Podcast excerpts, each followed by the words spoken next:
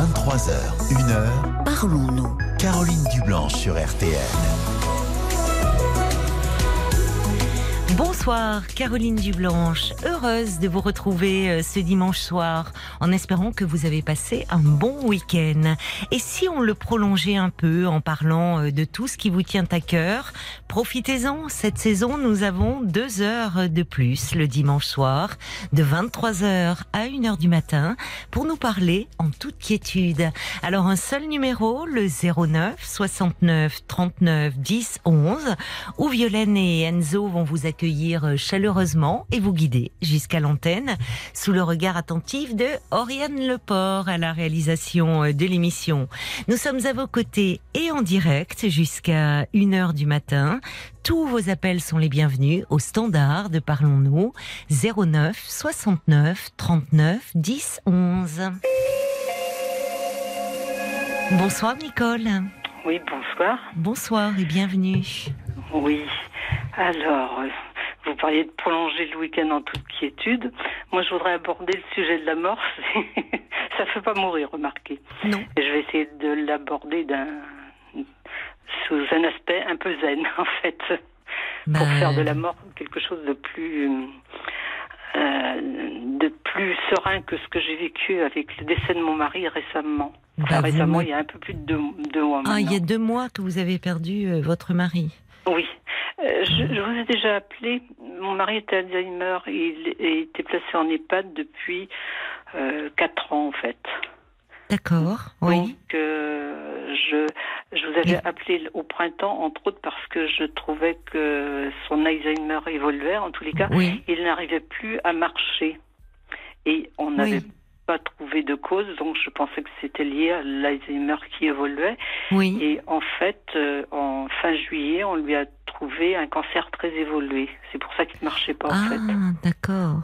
D'accord. Ils ont fait des examens euh, plus Euh, oui, bah, il avait- Et oui, et, enfin, il marchait toujours pas. On Oui. avait trouvé un tassement de vertèbres. Oui. Il a fait un tas de, de radiographies et tout ça le faisait énormément souffrir. En fait, il souffrait énormément, mais bon, moi je mettais ça plus sur le compte du fait que euh, il était opposant un peu à tout, donc euh, Oui. je, je Bah, c'est compliqué, oui, étant donné Ah, son état. oui, voilà, C'était difficile, mais c'est bien malgré tout qu'ils aient fait des examens euh, complémentaires quand même pour, euh, je l'espère, euh, j'espère qu'ils ont pu le soulager un peu de, de ses douleurs. Alors, euh, pour en revenir à ça, donc euh, fin juillet, on, euh, il avait passé un, un scanner Oui. qui avait mis en évidence ce, ce- ce cancer très évolué.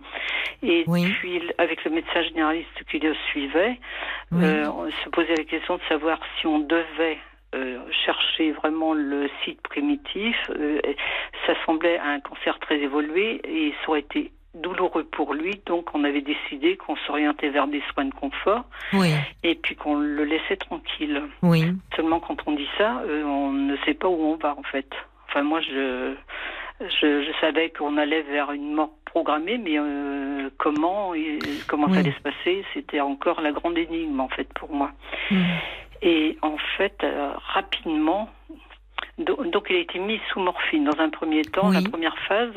Alors là, il était devenu complètement zen, ce qui fait que je, je me disais mais j'ai pris la mauvaise décision parce que quand je l'ai vu très reposé, très calme, mais il marchait toujours pas. Ceci étant, Euh, je, Et pourquoi je me suis dit, mais j'ai vous- pas- j'ai- je, me suis dit j'ai pris la mauvaise décision parce mais que pourquoi là, justement s'il était plus apaisé eh ben, il était plus apaisé, mais moi je me disais les clichés ne devaient pas être les siens. Enfin, je, je me suis fait un film dans ma tête comme ça un peu parce que ça correspondait pas du tout au, au diagnostic qui, qui avait été posé pour moi. Mais bon, c'était lié à la morphine simplement. Ben oui, et puis la ça a morphine duré, est en fait, oui. à peu près une semaine cette affaire-là parce que rapidement il a eu une veine qui est qui s'est bouchée pour des raisons qui m'échappent. Il a commencé à avoir de la fièvre. On n'arrivait plus non plus à le faire euh, le faire boire et manger parce que tout simplement il faisait des fausses routes à répétition. Ça c'était la deuxième semaine en gros. C'était déjà un peu compliqué. Oui. Et puis, alors, la dernière semaine, ça a été encore plus compliqué. Euh, là, du coup, euh, il souffrait énormément. Il avait des problèmes respiratoires. Enfin, c'est cette phase-là que je ne supporte pas. Dans tout, tout ça, c'est c'est compréhensible. C'est de le voir souffrir. Euh, il était toujours hospitalisé dans, dans son Mais il n'était pas hospitalisé. Il était toujours en EHPAD. Oui, en EHPAD. Enfin, il était en EHPad. Oui, et il y avait une prise en charge par la l'hospitalisation à domicile en plus de, du personnel de l'EHPAD. Donc, il était entouré. Oui. Et euh, moi, je n'ai pas parlé de moi, mais euh, j'ai un cancer qui évolue, moi, depuis euh, je ne sais pas combien de temps. Ça fait cinq ans qu'il a été diagnostiqué. J'ai un mélanome. D'accord. Et donc, quand j'ai su que mon mari avait un cancer, je, ça Mais je me souviens de, vous. Ouais, je, me souviens de, je me souviens de vous. parce que vous, parallèlement à, à ce que vous traversiez avec votre mari, vous aviez, vous, oui, ce problème-là. Et, oui. Oui. Je ne sais plus où j'en étais dans mon histoire. Pardon, je vous oui, euh, mais vous me disiez que c'était très compliqué de le voir euh, souffrir. Il avait de la ah fièvre vous ne saviez plus comment le soulager. mourir d'un cancer, euh, ça, a été compliqué pour moi dans ma tête. D'autant que, alors, ça tombait pendant les vacances puisque c'était début août, tout ça, fin, fin juillet, début août. Mes enfants voulaient partir en vacances, j'aurais dit partir en vacances parce qu'il est en bon état physique, donc je pense qu'on en a encore pour un mois. Et, et, le médecin généraliste qui le suivait, qui était quand même mon référent, je veux dire, euh, lui aussi partait en vacances, ce qui fait que ah. j'étais abandonnée un peu, toute seule, un peu abandonnée entre parenthèses, parce que il y avait quand même le relais par l'équipe de euh, de l'EHPAD, et je mm. reconnais que par rapport à ça, je n'ai rien à dire.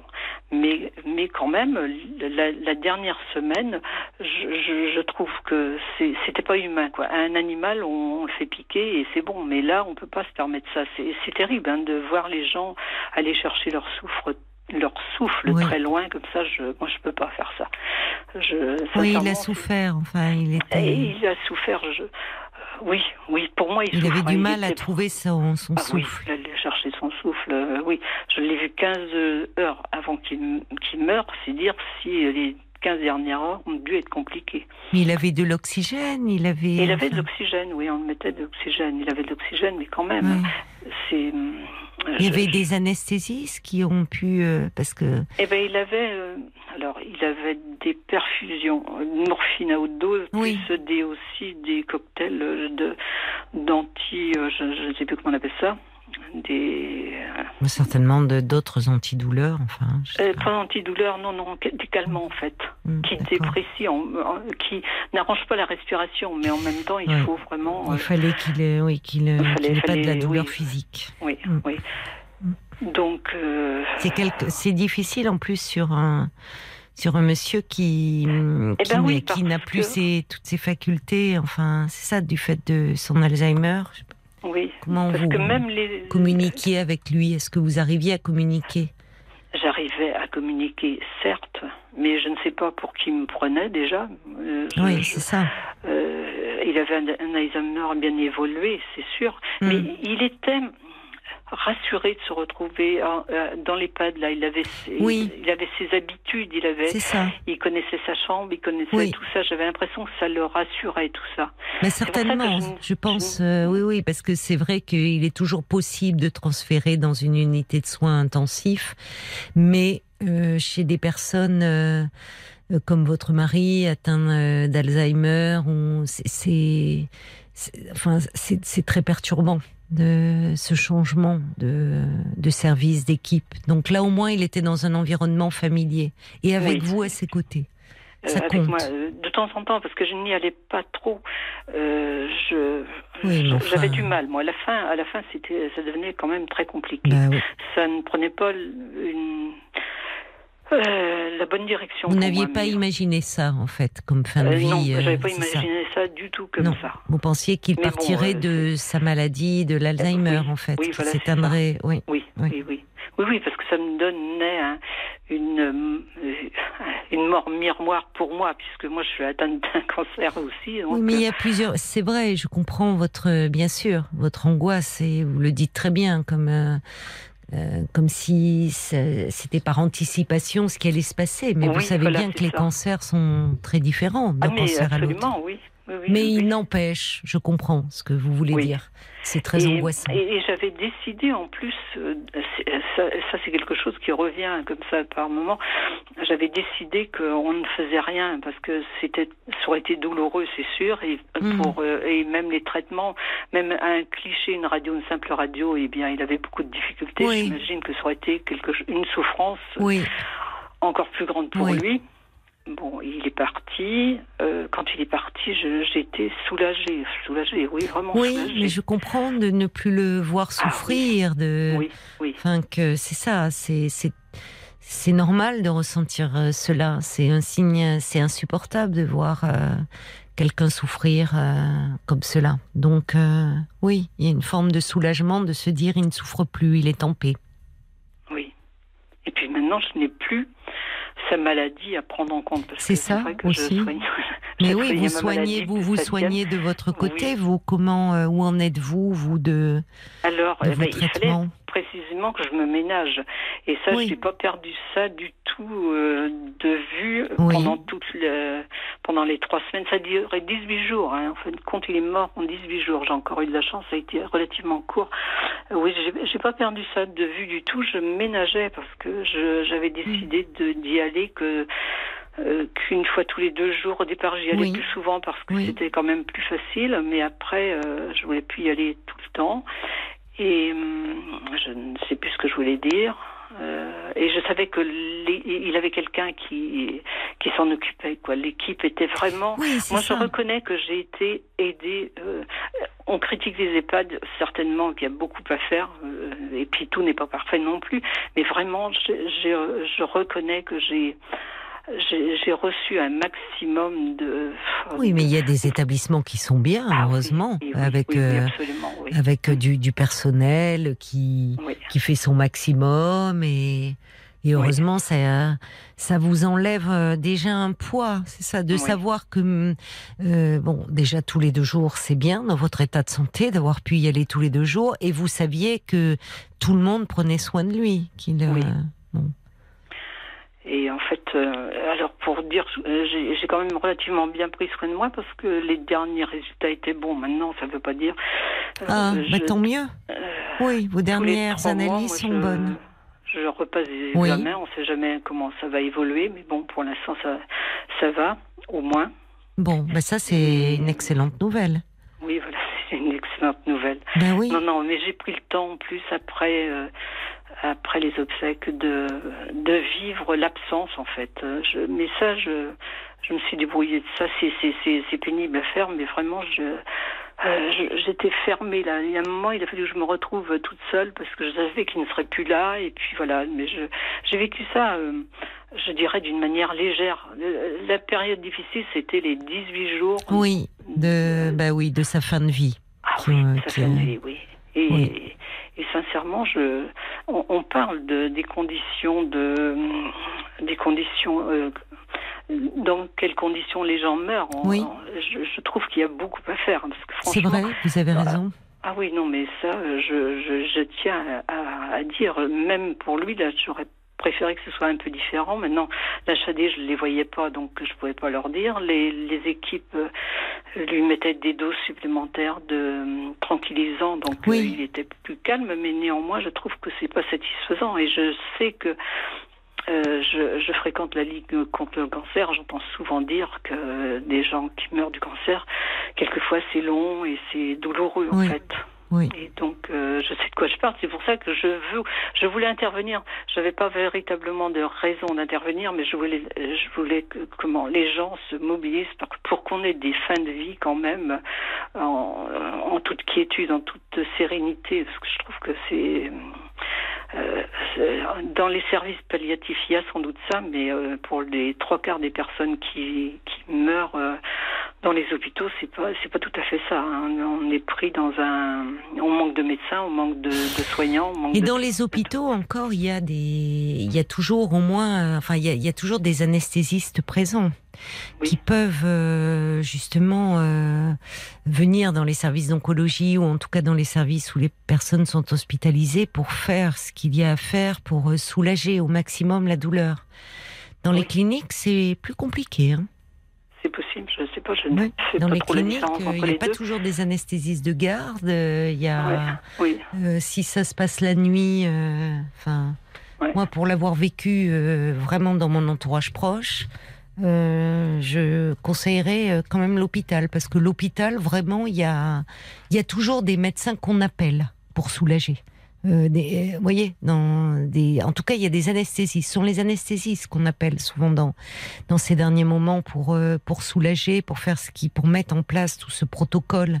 Mais vous avez raison, il y a il y a beaucoup qui qui reste à faire pour pour améliorer la fin de vie. C'est un sujet euh, qui nous fait peur, qui nous angoisse et qui pourtant euh, euh, nous concerne tous. Euh, Oui, oui, nous concerne tous tous, et, et, et, et c'est important d'accompagner et de, de, de limiter vraiment au maximum la souffrance. euh, qu'elle soit physique ou, ou morale d'ailleurs. Mais c'est vrai que malheureusement, dans le, dans le cancer, il y a encore des fins de vie qui sont épouvantables. C'est vrai. Parce que malheureusement, il n'y a pas assez d'unités de soins palliatifs aussi. Ah oui, mais non, mais il n'y en a oui. presque pas de, Mais non.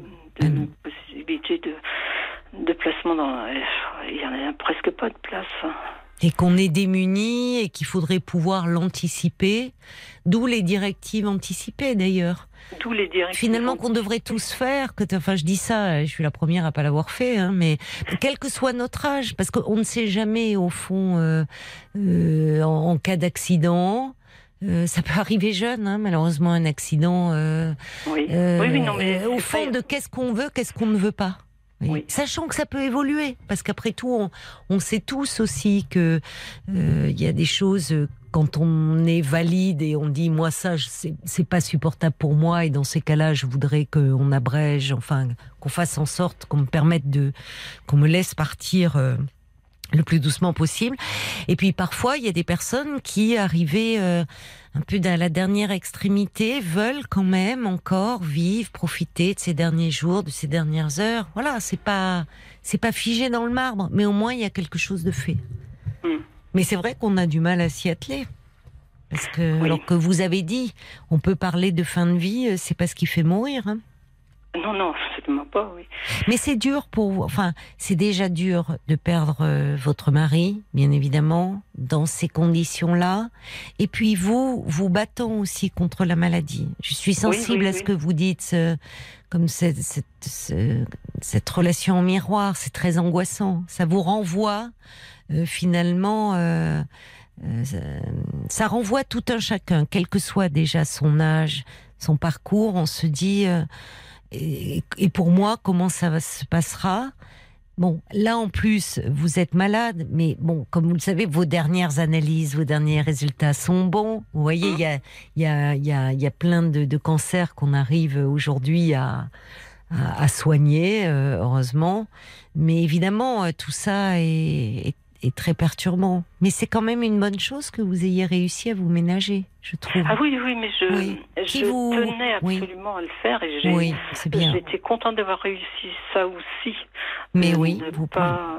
Pas vous laisser, euh, enfin, ne, ne, tout en étant très présente pour votre mari, mais euh, euh, en faisant ménager, Oui, attention. quand même. Je Oui. me suis ménagée. Et vos enfants alors, puisque en fait, euh, donc. euh, Oui, mes enfants qui étaient souvent absents, mais ils sont toujours aussi absents, mais ils ont été non. là. Mais tout s'est très bien passé. Je, je veux dire que, euh, à part euh, la- les derniers jours de mon mari qui ont été pénibles, mes enfants ils sont venus, ils étaient partis en vacances, ils sont revenus. Enfin, euh, tout s'est bien passé, tout s'est bien enchaîné. Enfin, je veux dire que euh, je garde un très bon souvenir de, des, des obsèques et compagnie. Ça, par contre, j'en garde. Même l'EHPAD a été présente là, mais c'est au-delà de ce que Ah j'avais oui pensé, Ah oui, imaginé. Ah oui, non, je Ils reconnais. sont venus aux obsèques. De... Eh ben, ils sont pas venus aux obsèques, mais seulement il était resté. Il se trouve qu'ils avaient une chambre mortuaire, donc il est resté à l'EHPAD pendant les six jours. D'accord. Et, et, et bien, ils sont venus effectivement. Le personnel est venu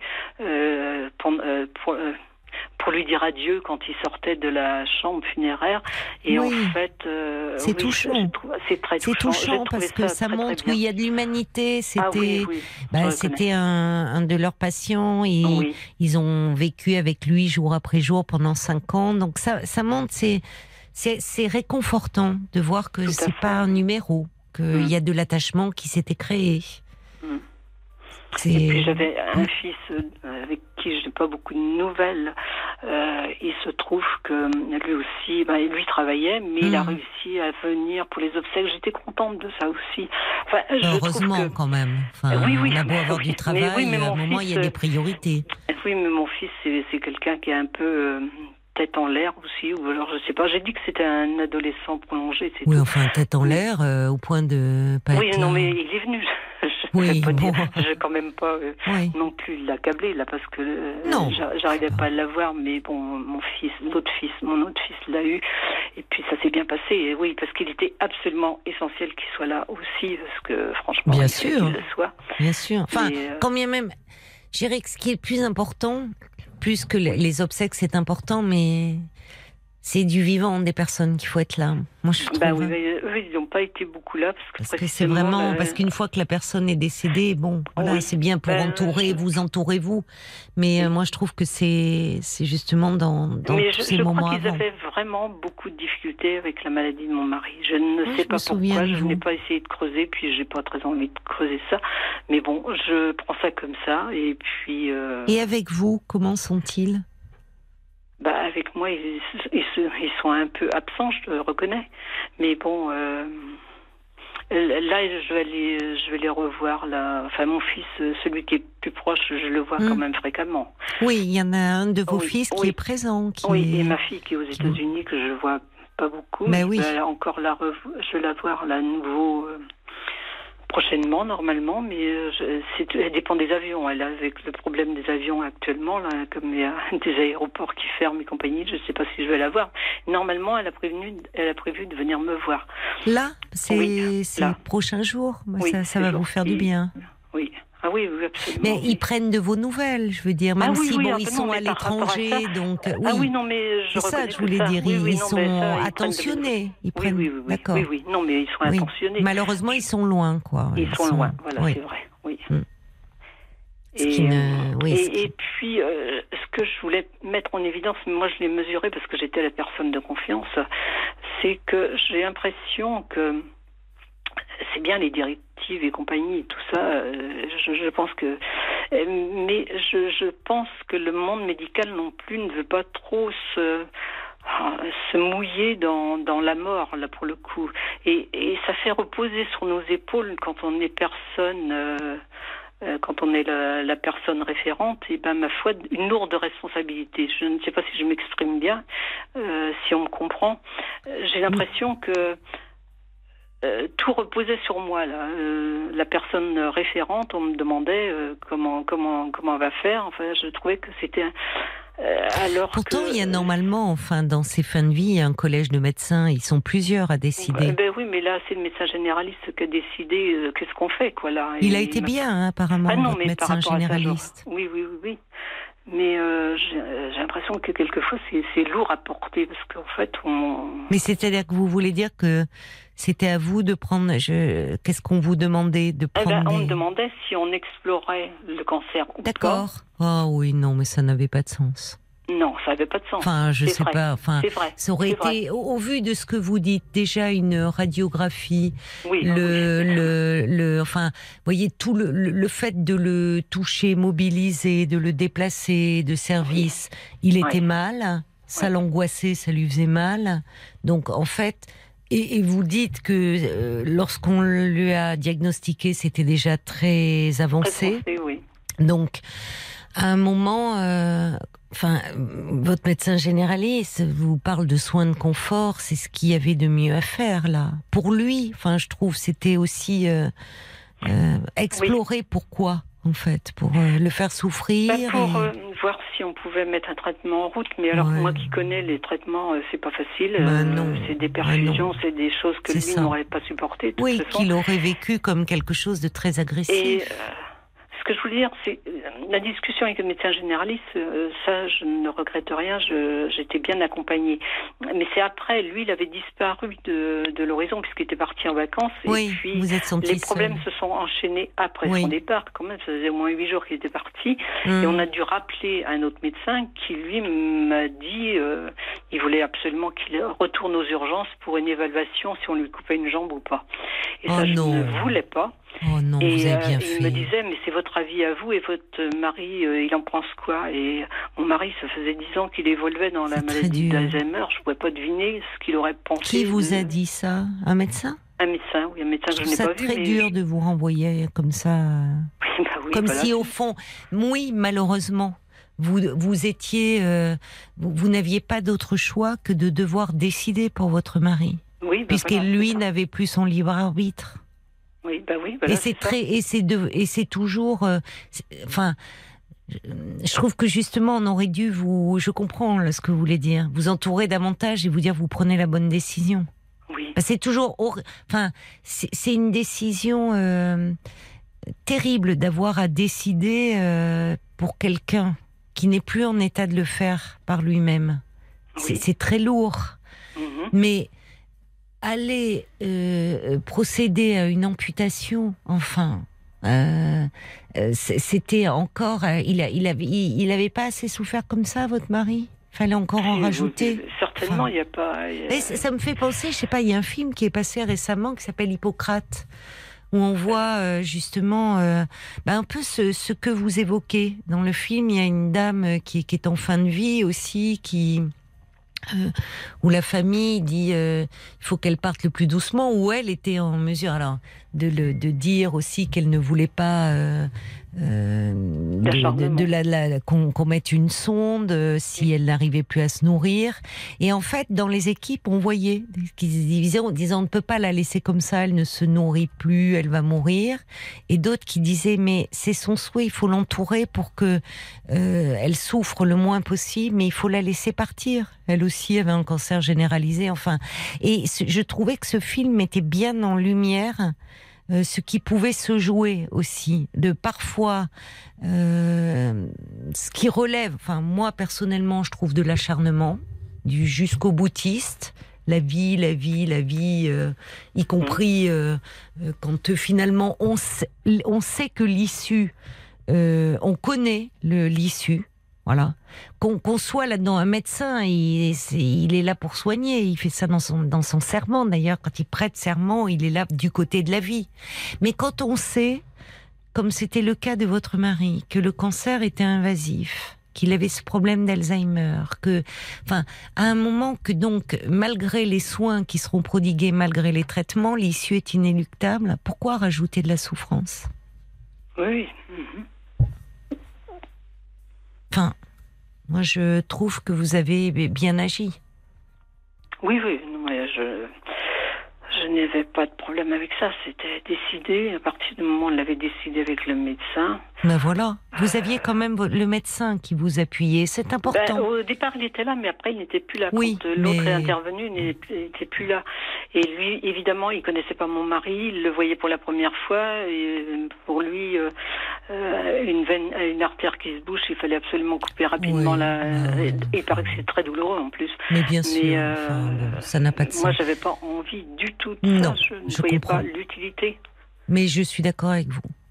Je suis d'accord avec vous. Et euh, et euh, c'était c'était il y a un moment euh, c'est pas c'est pas rien de une amputation. Enfin de mutiler. Euh, il aurait fallu qu'il aille au bloc. Les, les suites sont très douloureuses. Enfin tous ces bouleversements auraient été horriblement angoissants. Alors que là, en fait, il y a eu un accompagnement dans le service où il était, avec les soignants qu'il connaissait, dans sa chambre, avec tous ses repères. Et euh, franchement, vous avez fait, euh, vous avez fait ce qui était le, le mieux pour votre mari, vraiment. Mhm. Il y a quelqu'un qui dit je je prends en cours le témoignage de, de cette dame euh, euh, sur la fin de vie de son mari. Je la trouve tellement digne, tellement pudique, alors qu'elle a dû traverser l'enfer. Et cette personne ajoute, elle témoigne avec douceur, sans rancune, sans colère. Beaucoup de force euh, en vous. Et j'ai pas la fin du message parce que malheureusement c'est limité à 160 caractères. Mais c'est vrai qu'il y a beaucoup de pudeur et de retenue dans ce que vous dites. Euh, on sent que vous Oui, avez oui, non, beaucoup mais je pris en sur vous. contre rien du tout, moi. Euh, non, non, je, je- j'ai pris, je suis allée jusqu'au bout de mon idée et ça s'est euh, relativement bien passé. Vous en aviez parlé les- avec vos enfants? De, de, ben, ils ils étaient pas là, ils sont Non, arrivés. mais même au après téléphone. Ah oui, ben, j'en ai parlé. Mm. Et D'abord, j'avais acté de jour, euh, jour en jour. Ils le savaient. Je leur ça, disais oui. de jour en jour. C'était tous les deux jours, j'allais les voir. Oui. Et en fait, euh, mais j'avais pas pensé que ça aurait été aussi court. Mais 18 jours, ça a été 18 jours intenses pour moi. Mais Et, oui. hum, bien, très et- pénible. et oui, c'était Ouais. intense, je reconnais. Mais euh, mes enfants et puis les personnes auxquelles je tiens étaient au courant aussi, ce qui fait que Oui. j'étais accompagnée. C'est Je ça. peux pas dire que. Oui, mais au final, oui, c'est quand même à vous que revenait la, la décision. Eh ben oui, voilà, oui, c'est vrai. Je vois Violaine qui vient d'entrer dans le studio, qui me fait signe euh, que des messages sont arrivés euh, pour vous, euh, euh, ma chère Nicole, sur notre page Facebook, RTL-Parlons-nous. Violaine, que disent euh, les auditeurs après avoir euh, entendu Nicole? Eh ben, les auditeurs ont été très touchés. Euh, on a un message de Christelle qui vous envoie un message de compassion. Elle écrit Je vous écoute en étant blouse blanche à domicile en soins palliatifs. Ah oui. Pas facile pour les familles, vous êtes courageuse. Et puis un message de Bob White. Euh, Nicole, je, j'écoute votre témoignage depuis le début et je vous trouve très touchante. Vous avez de très belles valeurs. Prenez bien soin de vous. Je vous embrasse tendrement.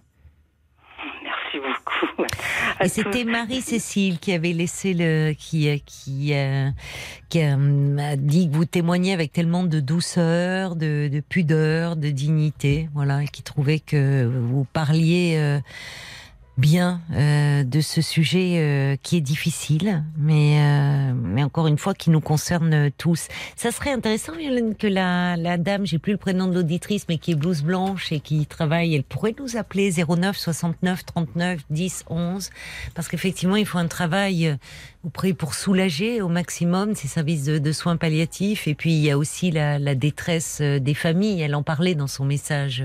Ces familles qui font face souvent avec courage. Et, euh, et, ben, et c'est des moments effectivement très, très douloureux à, à traverser. Bon, ben maintenant, il va falloir vous occuper de vous. euh, Oui. avec autant de, de douceur et, et, de dévouement que vous avez fait pour votre mari, Nicole, euh, pour Oui, qui oui, vous avez fait le maximum, hein, vraiment. Mais, mais vous tracassez pas, je. Ouais, je- Il, il est tout proche de moi puisqu'il est, oui, il est à un kilomètre de moi là et quand je, quand j'ai un problème, je vais lui demander ce que, comment il ferait lui et puis Oui. euh, ouais. et je m'inspire de ce que, de ce qu'il me suggère. Oui, c'est ça. Oui. Hum. Vous puisez euh, de la force aussi dans. Oui, oui, dans non, mais moi j'ai une relation avec les morts qui est un peu particulière, à savoir que euh, tous les gens que j'ai aimés, je ne garde que le meilleur d'eux, le reste, euh, je l'oublie. C'est une grande force de pouvoir faire ça. Euh, je ne sais pas si c'est une force. Ah, si, c'est une force. quelque chose. Oui, qui vous qui- aide en fait. Oui, Il y a un lien qui se maintient. oui. C'est-à-dire comme si la communication n'est pas rompue, quoi. Non, bah garder. non, on peut pas. Enfin, je, je sais pas, non. Non, non, mais c'est compliqué au vu de ce que vous avez traversé, de la maladie de votre mari qui avait malheureusement créé une distance Oui, absolument. euh, oui. du fait de, de son Alzheimer. Et là, Oui. comme si on entend dans votre voix, comme s'il y avait une forme d'apaisement, finalement. Mais oui, parce que j'ai récupéré un peu le mari que j'ai eu avant. C'est ça. Pendant dix ans, C'est j'ai. ça. Il y avait la maladie entre Oui, lui c'est et ça. moi, et Oui. là, la maladie n'est plus là. Mais on entend quand vous dites euh, aujourd'hui que vous allez puiser auprès de Oui. lui, lui demander euh, qu'est-ce qu'il aurait fait. Là, on sent bien que vous vous adressez au mari euh, que vous avez euh, connu, vécu- avec qui vous avez vécu, que vous avez aimé, celui qui était en pleine Oui. possession de ses moyens. absolument, Oui, mais il faut pouvoir avoir cette capacité à finalement euh, laisser de côté ces dix années que vous avez traversées pour retrouver au fond la, la force de ce lien qui vous unissait. Ça témoigne d'une, d'une quand même si d'une grande force intérieure, c'est vrai. Mais écoutez, je vous embrasse, ma chère Nicole. merci je vous, beaucoup. je vous remercie d'avoir. Euh, écouté, merci aux auditeurs et puis. ben, c'est un sujet euh, important et, Et qui suscitera peut-être des j'espère ne pas réactions. l'avoir traité euh, durement, je ne sais pas. Pas du but. tout. Non, j'apprécie et je vous remercie pour votre délicatesse. Vous l'avez dit d'emblée, je voudrais parler de la mort, plus Oui, exactement oui, de la fin Ah de vie. C'est un sujet difficile. On sent aussi là toute votre délicatesse, c'est-à-dire qu'on sent que vous ne voulez pas heurter. Euh, on a bien compris que c'était pas du tout votre intention et qu'en même temps, vous vouliez euh, parler de, euh, encore une fois, euh, nous nous concerne tous et il y a encore, comme vous l'avez fort bien dit, beaucoup de choses à faire sur ce sujet. Oui, oui, oui. Je vous embrasse. Voilà. Soignez-vous bien, vous. D'accord, merci. Au Au revoir. revoir, Nicole. Jusqu'à 1h, Caroline Dublanche sur RTL. Parlons-nous. 23h, 1h, Parlons-nous. Caroline Dublanche sur RTL.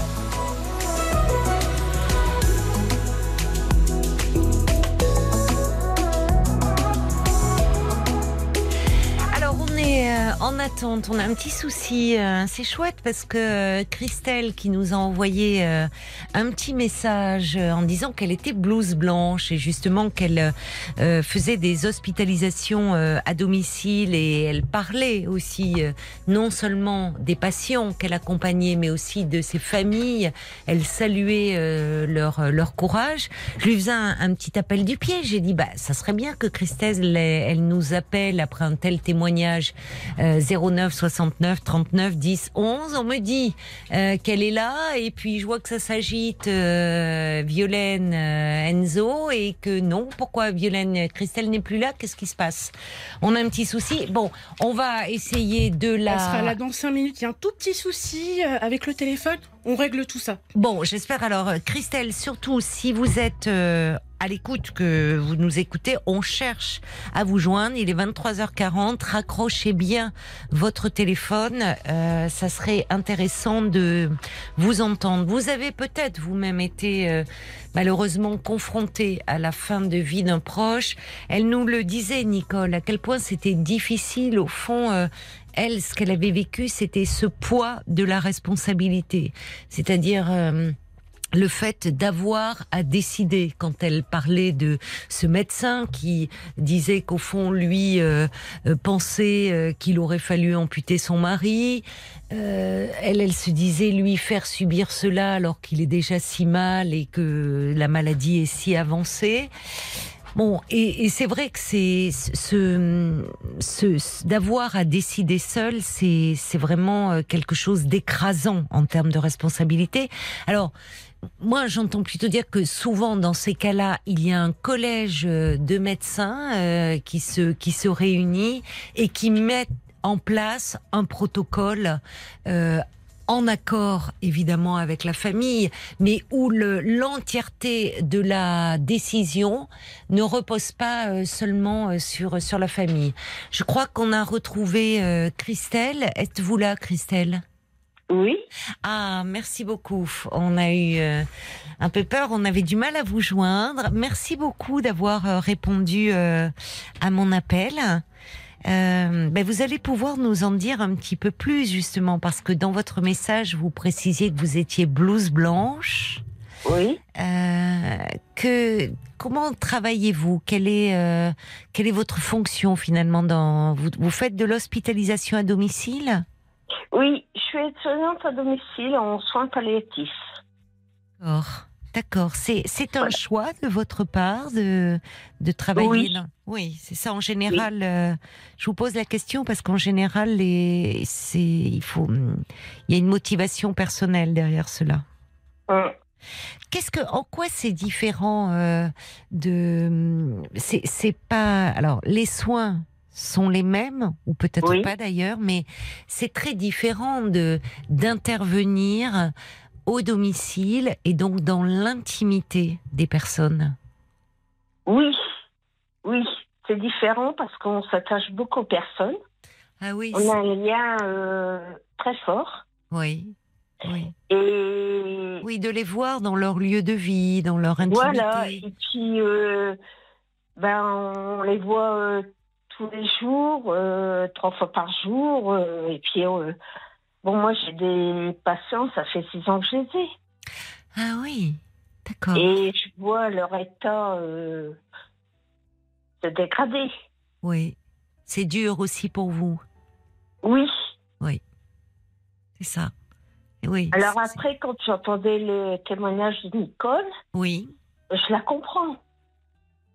Parce que euh, c'est vrai que c'est dur, euh, même à domicile, de voir des patients euh, euh, souffrir euh, Oui. bout, quoi. Ouais. Et pourtant, euh, quand on parle d'hospitalisation à domicile, c'est-à-dire que là aussi, les soins qui sont prodigués euh, sont, sont de nature à soulager au maximum la souffrance. Oui, Mais est-ce Oui. que est-ce qu'il vous On- on arrive Oui. on essaye, on essaye, mais c'est pas facile. Est-ce qu'il vous arrive parfois, euh, même si euh, il y avait ce, ce protocole de soins d'hospitalisation à domicile, de, de dire c'est plus possible, il vaudrait mieux que la personne soit à l'hôpital dans un service euh, de soins, de, où on va pouvoir soulager encore davantage ou pas? Moi, je me dis que à domicile, Oui, je vais être un peu, malgré mon métier, un peu être. Je dis, il faut qu'il y ait une solution. Il faut arrêter la souffrance des gens, mais oui, même, à, do- même à domicile. mais bien sûr, oui. Il faut qu'il y ait une loi euh, qui passe parce que c'est trop dur, quoi. Oui, Quand on a des, des, des fins de vie de cancer, euh, oui, quand on a eu des patients qui, qu'on les a vus, ils faisaient, euh, et puis qu'on les retrouve la peau sur les os, oui, c'est ça. c'est très dur. Oui. Oui, cette maladie est, est, est vraiment euh, redoutable dans, pendant le, le- enfin avec déjà les, les, les, effets des traitements, les, mais la, la, Ouais. la fin de vie est, est épouvantable. C'est vrai, Oui, c'est vrai. Oui. C'est vrai. moi je, moi je sais que ça fait euh, 33 ans que je suis aide-soignante à Ah domicile. oui. Ouh là là, Oui. oui, c'est une longue, euh, une longue Et je- histoire. Oui, et je me dis que les gens vieillissent plus, Mm. parce que j'ai des patients de 98 ans, mais dans quel état? Oui, parfois vous faites cette réflexion sur Oui. l'allongement de la durée de vie, mais malheureusement se pose la question de la qualité de vie. Voilà. Oui. C'est vrai, je crois que, enfin, ça, là aussi, on se dit tous euh, vivre plus longtemps, oui, Oh. mais je reprends votre expression, dans quel état? C'est-à-dire Voilà. que la vie, il faut que la vie ait encore un sens, en fait, d'une certaine. Et moi, j'ai des, des patients de plus de 94 ans qui me Oui. disent euh, J'en ai marre. Oui, oui, c'est ça, Vieillir, pourquoi faire? C'est ça. On est là, on vous attend. Bon, après, ils sont contents de nous voir. hein. Oui, Euh, quand même, oui, c'est ça. Vous leur apportez. euh, il n'y a pas de souci. hein. Oui. Il y a quand même un lien de... qui se crée. euh, Mais ils me disent euh, Mais pourquoi faire? Oui. Et qu'est-ce qu'on répond à ça? C'est dur, hein? Ouais. C'est dur d'être confronté. euh, là, c'est pas seulement, euh, c'est pas la détresse physique, là, c'est la détresse morale, en fait. Oui, beaucoup. Oui, c'est ça. Dans mes patients, c'est beaucoup. Oui, Beaucoup, parce qu'ils en ont marre, parce que les familles, euh, bah, les enfants, euh, bah, ils les voient plus trop, enfin, Mm. ils sont un peu délaissés, quoi. À part les soignants, euh, oui. Et alors, comment, euh, comment vous tenez finalement face euh, parfois à, à cette détresse qui s'exprime, à, cette Ben- solitude aussi Qu'est-ce qui vous aide à tenir et et à continuer comme ça, euh, à vous lever chaque matin et, et aller Ben, parce apporter du réconfort à toutes ces parce personnes? que j'aime mon métier.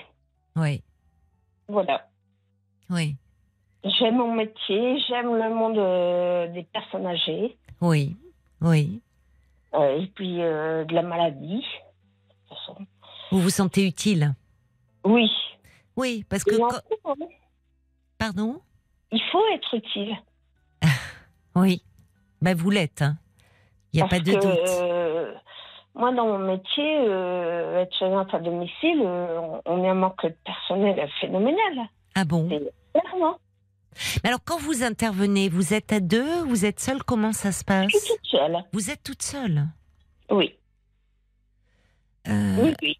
Mais alors, et, vous voyez euh, combien de, de patients dans une journée? Euh, je peux pas vous dire franchement parce que j'ai une tournée, donc euh, il y en a Oui. que j'interviens euh, trois quatre fois par jour. D'accord. Oui. Ouais. Oui.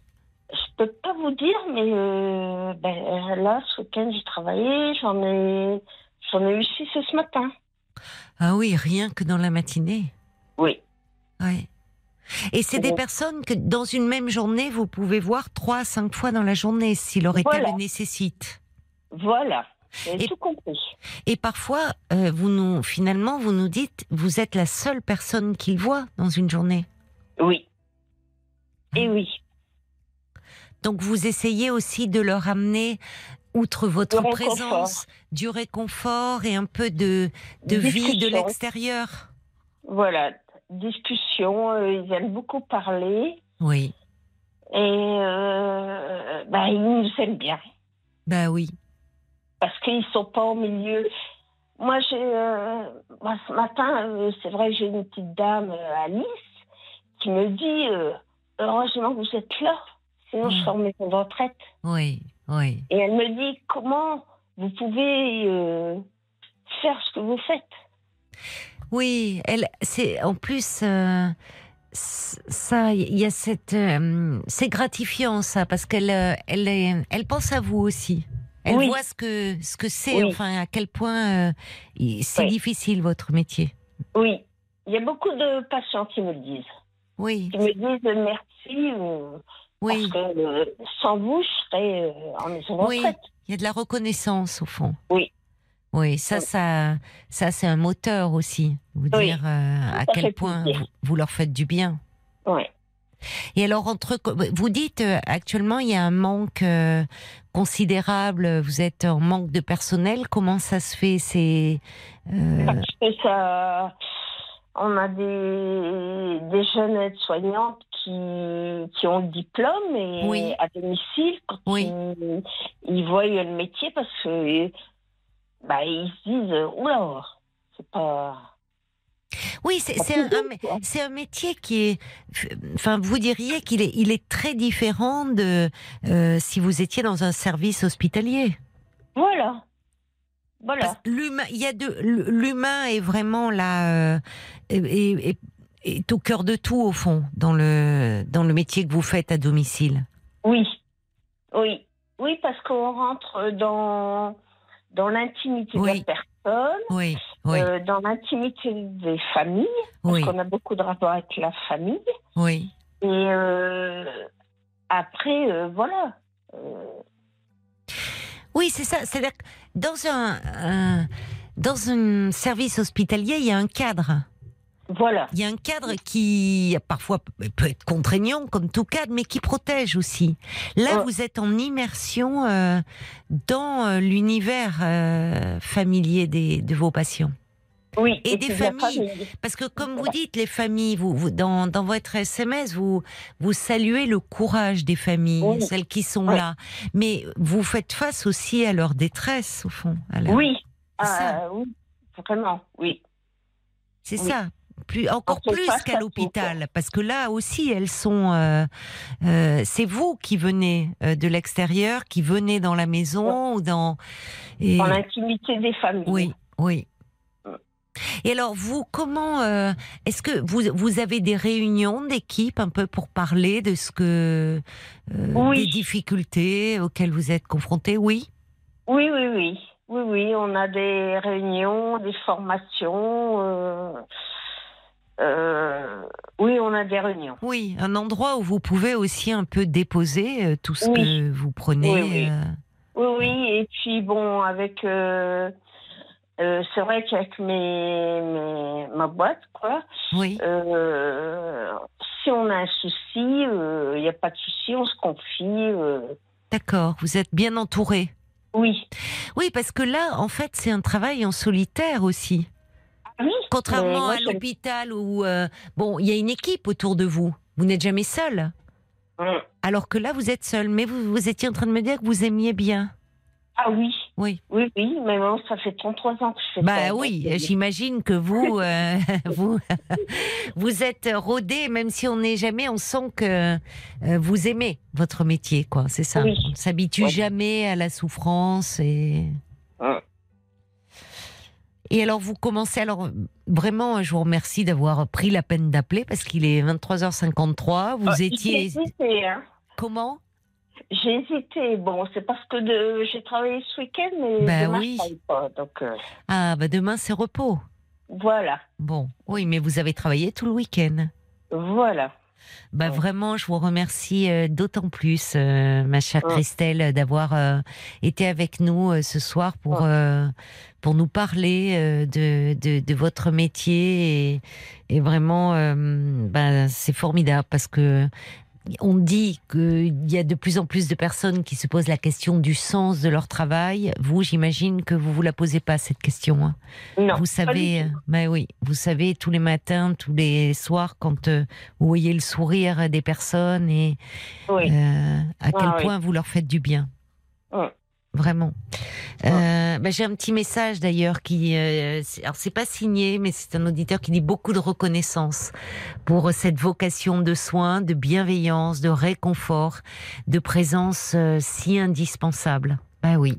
On voit à Ouais. quel point, euh, au-delà des soins prodigués, c'est avant tout l'humain et, et oui, votre présence présence. et votre présence généreuse. Mais merci, reposez-vous bien. Alors maintenant, Christelle, Merci. il est voilà, reposez-vous, bonne nuit, reprenez des forces pour repartir comme ça, euh, réconforter vos patients. Je vous embrasse, je vous embrasse. Christelle. Merci beaucoup, au revoir. Jusqu'à 1h, Caroline Dublanche sur RTL. Parlons. Jusqu'à 1h, parlons-nous. Caroline Dublanche sur RTL. C'est la deuxième heure de Parlons-nous. Cette saison, nous sommes à vos côtés aussi le dimanche soir de 23h à 1h. Deux heures de plus d'échange et de partage pour bien terminer euh, le week-end en douceur et vous aider aussi à démarrer la semaine du bon pied. 09 69 39 10 11, c'est le standard de Parlons-nous que vous pouvez appeler encore pendant une heure. Euh, Enzo euh, et Violaine euh, sont là, prêts à vous accueillir et vous répondre. On devait avoir Louise. Euh, Louise, j'espère qu'elle s'est pas endormie, euh, euh, que vous êtes toujours avec nous. Si vous êtes à l'écoute, ma chère Louise, raccrochez bien votre téléphone. On est en train d'essayer de vous appeler 09 69 39 10 11. À Violaine, elle souffle. Elle dit, elle dit finalement, je suis pas mal derrière la semaine dans ma petite cabine. Elle vous accueille, elle prend ses petites elle voit Paul qui rentre, qui sort, la mèche de travers, qui souffle en disant ils sont pas là. Ben là, elle voit ce que c'est. Voilà, Paul il est en week-end et elle dit bon, ouf, c'est du sport. Hein. Reprends ton souffle, ma chère Violaine, tout va bien. Louise est avec nous. Bonsoir Louise. Bonsoir, bonsoir Louise Ah, et bienvenue. Caroline, merci infiniment. Je suis désolée au dernier moment. J'étais restée en ligne pendant le programme. J'avais promis à Mmh. Guylaine. Mais ne vous inquiétez pas. L'important, Ah bah, c'est que vous ça. soyez là. Elle a piqué un petit sprint dans le couloir. Elle va récupérer son, souffle. Ben, écoutez, elle me dit qu'elle elle veut s'inscrire à une salle de sport. Ben, c'est pas mal. Elle commence un peu le week-end comme ça. Ouais. Elle est vraiment, vous êtes tous formidables. Et... Non, non, j'ai eu un problème de comment Oui. de prise, de prise. Non, c'est pas ça. C'est ma prise était abîmée et je pouvais plus recharger. J'étais folle de colère. Bon. Mais vous inquiétez pas, tout va bien. L'important, c'est qu'on puisse, euh, qu'on puisse vous Oui. avoir, ma chère Louise. Tout à fait, oui. Alors, ma chère Caroline, j'ai l'impression que je vous connais depuis si longtemps. C'est vrai? Ah oui, vraiment. Et je me sens en confiance avec vous, mais là, depuis trois jours. euh, Oui. Mais d'ailleurs, on, on s'est parlé à propos de l'alcool il y a quelques mois. J'avais entendu une personne euh, qui se confiait à vous et Oui. vous m'aviez demandé de témoigner. Je me souviens très très bien. Si je vous appelle, attendez, comme j'ai branché et que sinon je me retrouve à quatre pattes, il faut absolument. Ah bah non, c'est pas très confortable comme position. C'est pas très pratique, mais j'ai pas le choix. Enfin, c'est de la radio, hein, donc en même temps, on n'a pas les images, Louise. Donc votre Oui. dignité est préservée. Vous voyez, Exact. vous avez une très jolie voix, et au moins, bah, même si vous passez l'échange à quatre pattes, on n'en saura rien si vous ne n'en dites sa- pas. on n'en saura rien. Non, non, non, non, non. Je vous remercie vraiment pour tout. Non, mais c'est quand même mieux euh, parce que vous allez, euh, ça, ça va être un peu Bah, je vais compliqué. essayer. Je vais Mais pourquoi vous êtes à quatre? Ah, parce que vous tenez la prise. Ben voilà.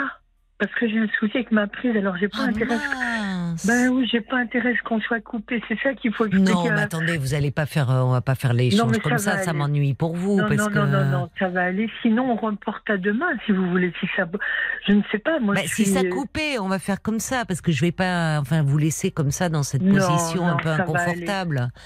Vous savez, il va falloir, c'est le. Alors moi j'ai ça avec ma télé, ça arrête pas de. Eh on ben me voilà. dit toujours, Ouais, j'ai une ouais, live ouais. box, on me dit toujours que la connexion euh, et il n'y a pas de connexion. J'engueule ma petite chienne qui passe derrière les fils et tout, Eh alors ben qu'elle y est pour rien. Et euh, donc je, je sais ce que c'est, mais bon. Et moi, et moi, ce sont mes chats, parce que j'ai deux amours de chats. Ah bah oui, et donc il vous, oui oui, il vous débranche aussi en passant un peu Ah, les ça fils. arrive, oui. Bon. En tous les cas, écoutez, euh, encore mille fois merci.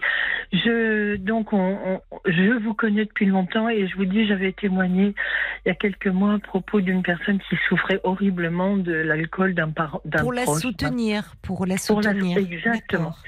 Et on avait parlé d'ailleurs toutes les trois de, des Alanons, d'al- de, Oui. de, de, de- de- des alcooliques anonymes, Oui. etc. Je vais commencer par la fin parce que je suis euh, vraiment très très. J'ai dit à Violaine, j'étais en larmes, j'étais à Violaine, je, je, Ah je suis ah oui. Qu'est-ce qui vous arrive Ce que je vis, ce que je vis depuis 20 plus de 25 ans avec ma fille. Alors je résume. Oui. Euh, j'ai- comme j'ai dit à Violaine, euh, alcoolisme familial depuis des générations. Moi, petite fille, euh, avec un papa adorable, pas violent, mais qui déjà, euh, à la suite, bien sûr, il, était au- il avait été embarqué à 20 ans au STO, donc euh, il est rentré d'Allemagne Ah oui. très, très abîmé. Oui. Mais les- vous savez, les schémas familiaux, c'est vraiment une malédiction. hein. J'aime pas ce mot-là parce qu'on a toujours les moyens de, de, comment dirais-je, de sortir, oui, de sortir, de, vraiment. de, de- de- de sortir ouais, de ces ouais. schémas. Mais Mais vraiment là, c'est c'est terrible parce que ma fille euh, a un petit peu plus de 50 ans. oui, Je l'ai donc j'ai accouché deux ans après mon mariage avec un jeune homme que je connaissais à Oui. peine ah bon? Simple simple. Bah oui, je, je sais pas si c'est sur ma fiche, mais j'en avais tellement marre de l'ambiance familiale. Oui. Je voulais réussir une vie professionnelle et comme si je sentais, mais ne me prenez pas pour une zinzin, mais je me Non. disais que ce milieu-là, c'était, on n'aurait jamais parlé d'un milieu toxique à l'époque. Et de mes grands-parents, les pauvres encore moins. Mais je me disais, il faut que je me sorte de là. Or, j'étais la première de mon canton, non pas au bac, parce qu'au bac, j'ai eu trois quarts de points en maths, mais en anglais, j'ai eu des félicitations, etc. On m'a offert un voyage et tout. Oh Et oui. je me suis dit, et je me suis dit, il faut que je fasse quelque chose avec l'anglais et que je me barre. Mais et que oui, je me barre. Mais avec un papa fragile qui était au Temestin et à tout ce qu'on veut, une maman, paix à son âme, que j'ai beaucoup aimée malgré tout, mais qui était très manipulatrice et qui nous faisait subir ces déboires. Ce qui fait que moi, par exemple, à 8 ans, je- maman m'emmenait chez une voyante qui était euh, soi-disant guérisseuse, parce que maman était certainement très très seule. Hmm. Et j'entendais cette femme dire à ma mère, j'avais 8 ans, et c'est comme un clou qui est planté dans ma tête depuis euh, 70 ans. Euh, oh là là, cette petite Louise, c'est en fait c'est mon double prénom, mais c'est pas grave. Cette Ouais. petite Louise, elle va avoir une vie épouvantable. Oh, mais c'est. Quand vous avez terrible de huit dire ça. ans, Oui, c'est Quand vous avez de dire. 8 ans Oui. et que vous entendez ça, eh bien, Mais ça a valeur euh, d'oracle, enfin, c'est la, la parce prophétie. que Bah, à elle est- 8 ans, et votre mère en plus, Et ma mère qui allait la qui croyait, donc elle lui Voilà. donnait du crédit à cette femme. Donc Absolument. évidemment, euh, oui, c'est comme si votre destin était scellé là. Eh ben voilà. Ouais. Et donc, sans savoir. ce Mais c'est terrible de la part de cette femme, Ah, je trouve. atroce, Enfin, de, vous voyez, atroce. parce que euh, d'aller balancer des choses comme ça euh, devant une En enfant, présence enfin, c'est même 8 ans, criminel, je trouve, des propos Ah, comme ça. C'est atroce. Mais d'ailleurs, vous savez, euh, chaque fois que j'avais un souci professionnel, j'ai ramé. À, à 17 ans et demi, je faisais les annonces du Figaro professionnel. À l'époque, ça marchait comme ça. Mhm. Je répondais à une annonce de secrétariat bilingue, alors que j'avais jamais touché une machine à écrire de ma vie, Oui. mais mon anglais était tellement bon. Oui. Non, mais je sais pas où je prenais la force, Oui. le culot.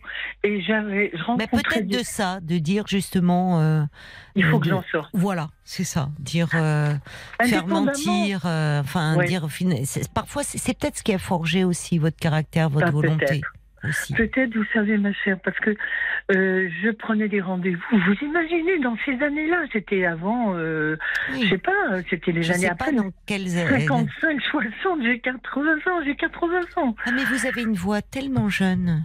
Ben, vous êtes adorable. Non, non, mais c'est non, sincère. mais- Alors, vous me dites, euh, vous me parlez de votre fille qui a 50 ans, mais voyez, vous auriez, pourriez avoir 70 ans. Vous Oui, avez une vrai. voix, vous avez une jolie voix. hein. Vous avez un, timbre de voix, il y a une fraîcheur dans votre voix.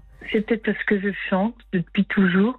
Je, vous savez la chanson de, de Florent Pagny que j'adore Chanter pour oublier ses peines, pour bercer un enfant. Ah chanter Oui.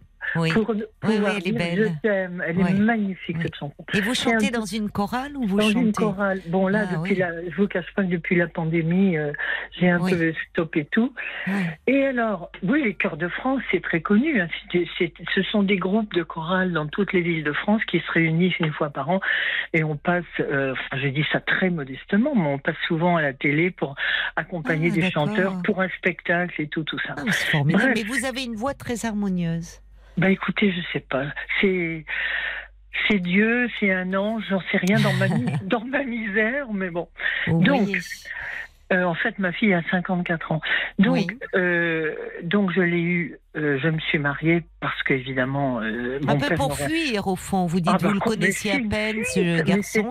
C'était comme pas. beaucoup de femmes à cette époque-là. Le mariage, c'était, enfin, elles se mariaient parfois avec le premier venu pour fuir leur milieu Eh familial. ben voilà, exactement. Même si j'aimais mes parents, c'est comme tous ces Oui. gosses qui sont un peu ballottés. mais mais- fuir le poids, quoi, de Voilà. la douleur. Le... Et puis la douleur, et puis l'ambiance, et puis ça. les cris, et puis tout. Ouais. Donc, euh, évidemment, euh, bah, échec total. Mon mari était alcoolique. Ah non. Écoutez bien le, Ah, le- non, le oui. schéma. Mon Oui. mari alcoolique. On continue. Hein. Oui. Mon, ma- mon mari alcoolique, faut que je baisse mon ton parce que je ne voudrais pas réveiller les voisins. Ils sont assez irascibles. Et ben, il faut dire euh, que alors c'est du papier de cigarette vos murs si ah, vous oui, entendent. oui. Oui, Ah. c'est des, les immeubles modernes. Ça fait 20 ans que j'habite là et bon, j'ai Mm. pas trop les moyens d'aller ailleurs. Donc, euh, ben, ma petite fille avait 3 ans et demi. Je me suis dit, ma petite, je me suis dit, alors Oui. qu'évidemment, j'avais, et professionnellement, j'avais évolué. Oui. J'étais passée secrétaire de direction, j'avais pris des Ah cours oui. accélérés. Mais enfin, un truc de dingue. Oui, vous avec vous êtes aucun- émancipé. Il y a, heureusement, il n'y a Par pas eu que le mariage, par le travail. Par oui, le vous étiez déjà moderne. Ah Ouais. ben, par, le, par le mariage, euh, zéro. oui, c'est pas de l'émancipation, d'après ce Ah que j'ai compris. Mm. Et euh, bah, il était, un- il était, il n'était pas absolument pas violent. C'était un peu physiquement Johnny Hallyday, vous voyez, sauf qu'il chantait Ah moins oui. bien. Mais euh, il allait. au- Quand il est rentré de- d'Algérie, vous imaginez que mon patron était. J'avais déjà un poste de, de secrétaire de direction dans une grosse boîte, boîte américaine. Ne me demandez pas comment j'ai fait. J'ai détesté la dactylographie, mais euh, tout le monde se disait ah, on a une lettre en anglais à faire, faut le, do- faut le donner à Louise. Voilà. Bon. Ben Voilà. Bref, je me suis fait ma petite secrétaire de direction, c'est de grosses J'étais gamine, hein, Mm. Ah ben oui, puis j'étais gamine. hein. Mm. Bref, euh, ben pendant, je lui ai trouvé. Mon patron a dit ah ton mari, parce qu'à l'époque les, les patrons tutoyaient un peu d'une façon un peu macho et tout. Ah mais il était très très correct. hein, C'était ton, ton ton mari va rentrer d'Algérie, tu vas te marier au mois d'avril. Bon ben écoutez, tu me l'en- écoute, tu me l'envoies, fais-lui bricole lui un CV et je vais lui trouver du boulot dans la boîte. Il a eu un boulot sur le sur un plateau. Comme Oui, grâce à vous. Ah oui, oui, oui. Eh bien, euh, évidemment, euh, il picolait sec dans les petits bistrots euh, à la pause. Mm. Et surtout, bon, et puis, ben, qu'est-ce qui s'est passé? Comme il était champion de football, euh, il était vraiment très doué. En plus, il aurait pu Bref, eh bien, il allait sur la pelouse de Vincennes où il allait au boulot, il allait jouer au foot l'après-midi. Là Et puis, ah ben oui, mais moi j'étais déglinguée. Je peux pas Bah, C'était embêtant pour vous en plus parce que C'était pire que ça, parce que- euh, ouais. Ah bah complètement. Et bon ben mon bah, il y a eu un, il y a eu un sale- il y a eu un- vraiment un moment épouvantable. Et là Ah je me suis dit bon, je me suis dit c'est bon quoi. J'ai accouché. Déjà en accouchant, je savais que ça durerait pas longtemps. Hmm. Il a gardé son boulot quelque temps. Moi, comme j'avais un congé de maternité, je l'ai pris longtemps, le plus longtemps possible pour m'occuper de mon bébé. Oui. Et puis, bah, j'ai demandé le divorce parce qu'en plus, il ne supportait pas la vie à Paris. Ma belle-mère, qui était une pauvre femme de ménage, ah, c'était pas la joie quand on allait manger chez eux. C'était le litre de rouge sur la table. Et puis la pauvre grand-mère, la pauvre belle-mère qui courait partout pour faire le ménage, faire à manger. etc. Enfin bref, c'est c'est pas du Zola, mais c'est pas loin. hein. Oui, ce que vous avez voulu fuir, finalement, vous le Bah retrouviez Eh dans ben, votre je belle retrouvé famille. voilà, Ouais. absolument. Donc, qu'est-ce que j'ai fait? J'ai un jour où je suis arrivée en retard euh, au comité de direction parce que j'avais déposé la petite à la crèche parce que lui s'était pas réveillé. Il fallait que je traverse toute la ville. Enfin, j'étais en larmes, ravagée, fatiguée, mon bébé dans les bras et tout. Je suis arrivée au boulot. à la- au comité de direction en retard alors qu'il y avait des Américains, il fallait que je prenne des notes et tout. Bref, Hmm. et j'avais tellement bossé pour en arriver là, et je ne me suis pas arrêtée là. Mais bon, le patron, euh, évidemment, euh, furibard. Euh, et là, je craque. Il, me- il, il congédie tout le monde après la réunion. Il me dit Bon, ma petite Louise, maintenant vous allez me dire qu'est-ce qui se passe? Et j'ai tout déballé. Hmm. J'ai tout déballé. Je lui ai dit Il faut que je parte. Je ne peux pas rester ici. Je devais devenir folle. J'arrive même plus à m'occuper de mon bébé. Enfin, je déballe tout. Mm. Il m'a regardé. Il m'a dit Ma petite Louise, vous n'allez pas rester longtemps chez nous, mais vous allez, vous allez vous occuper de vous. Voici la carte de visite de mon avocat. Allez le voir, divorcer et foutez le camp. Voilà Oui, ce que il a été de bons conseils. hein. Ah, Il a été formidable, oui. Parce que Ah, vous disiez bah, au départ un peu macho, un peu paternaliste, mais en fait, Mais- il avait de l'affection pour Ah, vous et il vous a donné le meilleur conseil qui soit. Et du respect, et du oui, respect. c'est ça. Bah, c'est oui. c'est le, c'est le père que j'aurais voulu avoir, Eh oui. tout simplement. eh. Et il n'y avait pas du tout de main baladeux, il n'était pas question de ça. Non, du non, tout. non, non, bah sinon il n'aurait pas eu ces propos-là. Oh il n'a pas non, non. abusé, il a profité de votre détresse, au contraire. Complètement. Il a entendu en disant bon euh, qu'il fallait agir et. Exactement. Ouais. Donc voilà le parcours. Je vous raconte pas tout parce qu'on y passerait des nuits. Et oui, puisque vous vouliez me parler de votre fille, vous Donc, me dites ma que fille, depuis je quelques jours vous seule. êtes en larmes. Oui, vous l'avez élevée parce Je que voilà, vous avez je prends la fin. Je prends la fin, bien sûr, de mon histoire. C'est que euh, il y a eu un bon. Elle a toujours été manipulatrice.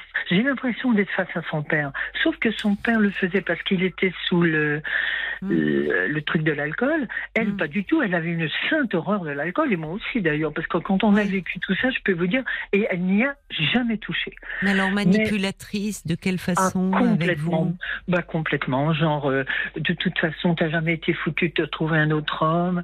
Euh, moi j'en ai marre, je vais vivre ma vie. À 15 ans c'était l'horreur. Elle, fout- elle ne fichait plus rien à l'école, au collège. Je l'ai mis, mise en pensionnat. J'allais la chercher pour, et- en me disant bon elle va au moins avoir son niveau de seconde et tout. Mes parents lamentaient contre moi. Elle veut faire du cinéma. Ta fille fout lui la peine. Nanana. J'avais même pas d'allié chez mes parents. Ah oui, vos parents. euh, Oh là là là là. J'étais toute seule et je suis toujours toute seule. Ouais. Mais, Mais ça, là, elle avait 15 ans. Bon, aujourd'hui, elle en a 54, Eh ben, donc à ma 15 chère ans, elle amie, pouvait elle être belle. Ah bon eh ben, ah bah c'est.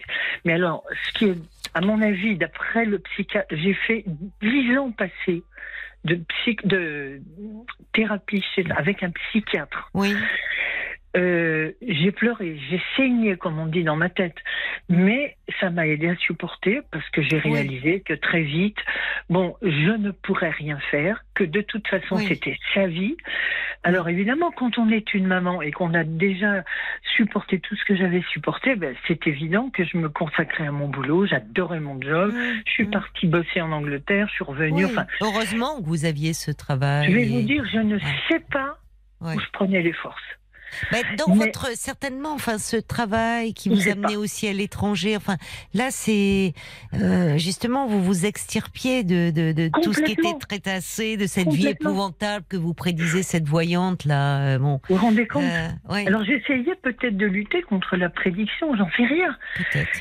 Toujours est-il que, bon, à 14-15 ans, c'était l'enfer, crise d'adolescence, etc. Lui s'occupait. euh, mon mari, je l'ai vu trois fois en Oui. 10 ans. Il n'était pas Et- présent pour euh, ah sa fille. non, pas Non. du tout. Il oubliait euh, quand on essayait, Oui. je dis bien une fois ou deux par an, d'organiser un rendez-vous, il oubliait. Elle a dû en souffrir et c'est vous qui étiez là Ah, et c'est vous qui preniez en Eh bien, fait, voilà. pour Non, son mais- père.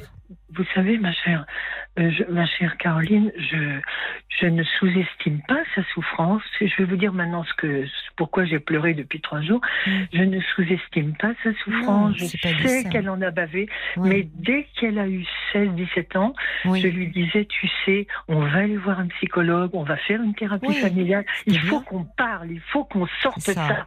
Oui. Bon, malheureusement, elle s'est toujours rebellée contre moi. Mes parents, j'ai fait une dépression. Ma mère a dit à ma fille, ta mère est cinglée, elle est à l'hôpital.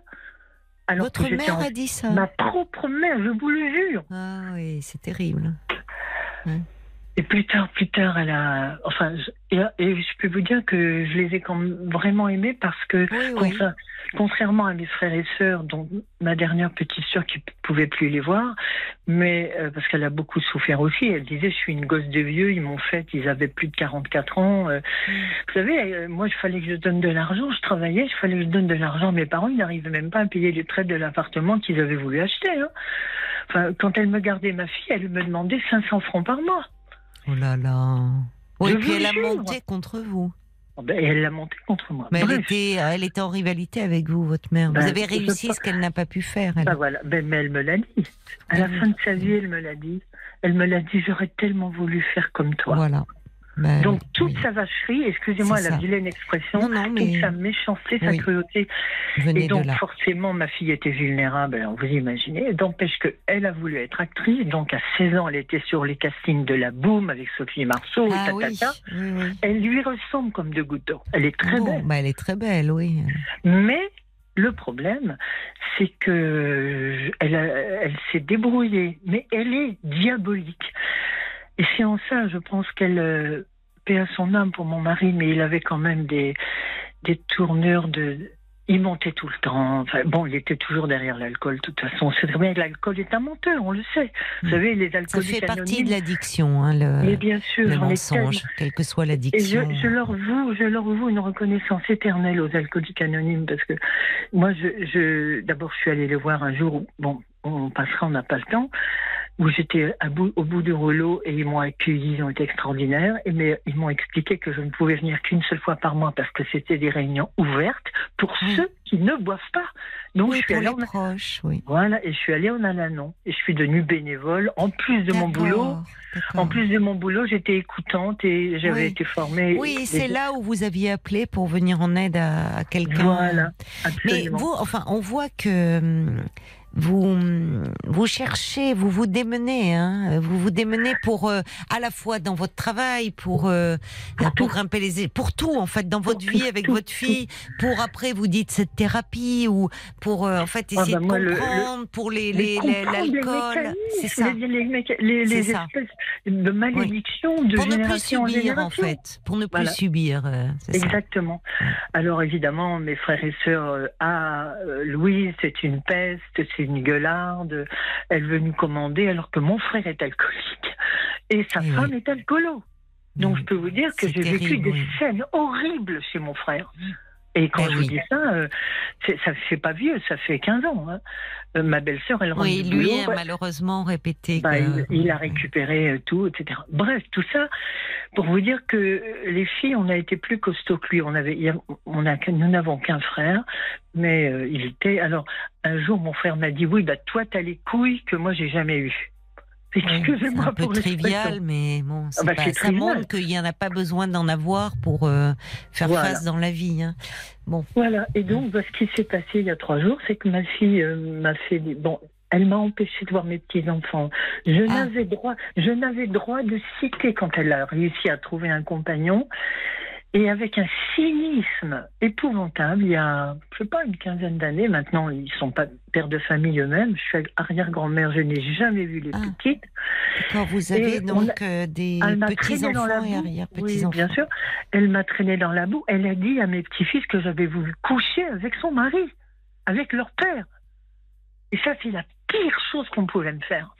Je sais pas si vous imaginez. Hmm. Oui. Si, si, si, oui. Dire ça à des gosses de, de, de 8-10 ans. Bah, c'est terrible, oui, parce qu'elle a là, le, elle abîme Ah bah, elle euh, forcément elle le lien, pour ne pas dire, elle le détruit. Quoi. Et résultat de l'opération, j'allais en Normandie parce qu'elle a dé- elle déménage encore en ce moment une fois tous les ans. C'est pas euh, tous les 10 ans. Donc là, elle est dans, je ne peux pas le dire, euh, elle est à 700 km de Paris. Et alors, elle m'annonce, je vous passe les détails avec mes petits-enfants, je, je n'avais droit de citer que si je venais avec deux valises bourrées de nourriture, parce que j'avais compris très vite, j'avais monté ma petite boîte toute seule. Eh bien, euh, j'avais compris que si je lui donnais de l'argent pour les gosses, ça servait à autre chose. Donc la seule solution, c'était de venir tous les week-ends avec deux valises bourrées de nourriture, du fromage, de la charcuterie, du pain, nanana, des fruits. Et les gamins me sautaient au cou tout. Mais ils sont grands voilà. maintenant, vos petits-fils, puisque vous me dites que vous Eh êtes bien, même ils arrière-grand-mère. Eh bien, ils sont contaminés. Ah ben Ils oui, sont ça, même pas oui, bien sûr. capables. Être, Ils enfin, sont- oui, malheureusement, ben oui, ça serait trahir leur mère. Être, enfin, pas trahir, être contre leur mère, si. Bah, Ils ils se veulent pas être contre vous. leur mère, même s'ils savent très Non. bien. Moi, il y a, il y a très peu de temps, il y a, je- que je le sais, euh, il y a quatre ans, oui, parce que mon, petit-fils aîné venait d'avoir son deuxième, le deuxième bébé. Ils, ils se battent tout le temps, ils s'engueulent tout le temps. Pardonnez-moi l'expression, je finis par avoir le vocabulaire de la famille, mais bon, c'est pas très grave. Euh, il est arrivé en voiture foudrage parce qu'il y avait une scène horrible au téléphone. Mm. Il l'a empoigné, il lui a mis deux claques et il lui a dit maintenant va à l'hosto, tu vas chez Mais le à psy, qui? J'ai pas compris. à sa mère. Mais alors, finalement, pour revenir à votre fille, qu'est-ce Eh qui se voilà. passe aujourd'hui? Parce que Elle refuse, elle refuse tout traitement depuis 25 ans. Mm. C'est moi Bon. qui suis folle ben, vous pouvez rien faire. hein. et je peux rien faire. Ça a démoli toutes les Mais vous générations. pensez de la qu'elle a besoin de traitement? Oh, bah, elle est vous pensez- bipolaire. Elle est Elle est bipolaire. Mais comment vous le savez Bah, c'est euh son généraliste qui lui a dit un jour où elle a, elle a explosé pour en disant ma mère Mm. ceci, ma mère cela. Et euh, c'est mon petit-fils aîné qui me l'a dit. Oui, d'accord. Et elle, Et, euh, elle refuse les soins ou Ah, complètement. Ah Mais elle est grande, belle, elle a un bagou, un culot. Mm. Elle change de boulot tous les six mois. Oui, Après, après, elle est assez instable, quoi, en fait, du Ah, fait de. Complètement. Oui, Mais-. Elle a du courage, de l'énergie. Oui. Et un jour, mon petit-fils aîné m'a dit bah, Tu vois, tu pleures parce que tu dis que tu as rien légué à maman. Ben, regarde comment elle se démerde. Voilà. Excusez-moi Bah, comment les gars. Vous savez, Non, les ados, mais c'est c'est plein d'amour pour sa mère et pour vous aussi. quelque part, c'est ce que j'ai pour Je me trouve. consoler. Oui, je trouve Enfin, qu'il y a bref. de l'amour dans ce... parce qu'au fond, pour sa mère, en disant, il sait qu'elle a bon des difficultés, mais il, il, il fait le constat qu'elle se débrouille malgré tout. Ben, voilà. Et vous, il vous dit, bah, tu vois, finalement, euh, vous pensez avoir là transmis et au cet héritage, il n'est pas si négatif puisque Ben, vous elle savez, arrive à faire face. Oui, mais vous savez, euh, moi, je, je- je- je- chaque fois que, bon, en ce moment, je suis vraiment au bout du rouleau là, et je me dis, mais si demain il m'arrive quelque chose, qui est-ce qui va s'occuper de mes deux petits chats? Le reste, je m'en fous complètement. J'ai payé mes funérailles déjà depuis cinq ans, et euh, j'ai prévu ça. Et Il je faut faire, mais il faut prendre, euh, si ça peut vous vous je suis au bout réconforter. du rouleau Et pourquoi en ce moment? Parce que, parce que pas je nouveau. me dis que j'ai pas réussi tout. Oh, mais on parce que réussit jamais tout, J'aurais pu rassembler, j'ai voulu rassembler la famille. Oui, tenté, fait des déjeuners pour Oui, dire voilà, mais... je ne suis pas la sorcière que vous pensez, je vous aime, je voudrais Mais tellement pense qu'on y qu'ils arrive. le, je pense qu'ils le savent au fond, Louise. Mon frère est que- jaloux comme un, comme un Mais bon, il est jaloux de moi, il m'envoie Oui. toujours des phrases ben oui, parce que lui, euh, malheureusement, Et puis sa femme est a hein. répété. Oui. En plus, il Bon. s'est marié avec une alcoolique. Je sais pas si vous imaginez. Non, mais vous désastre.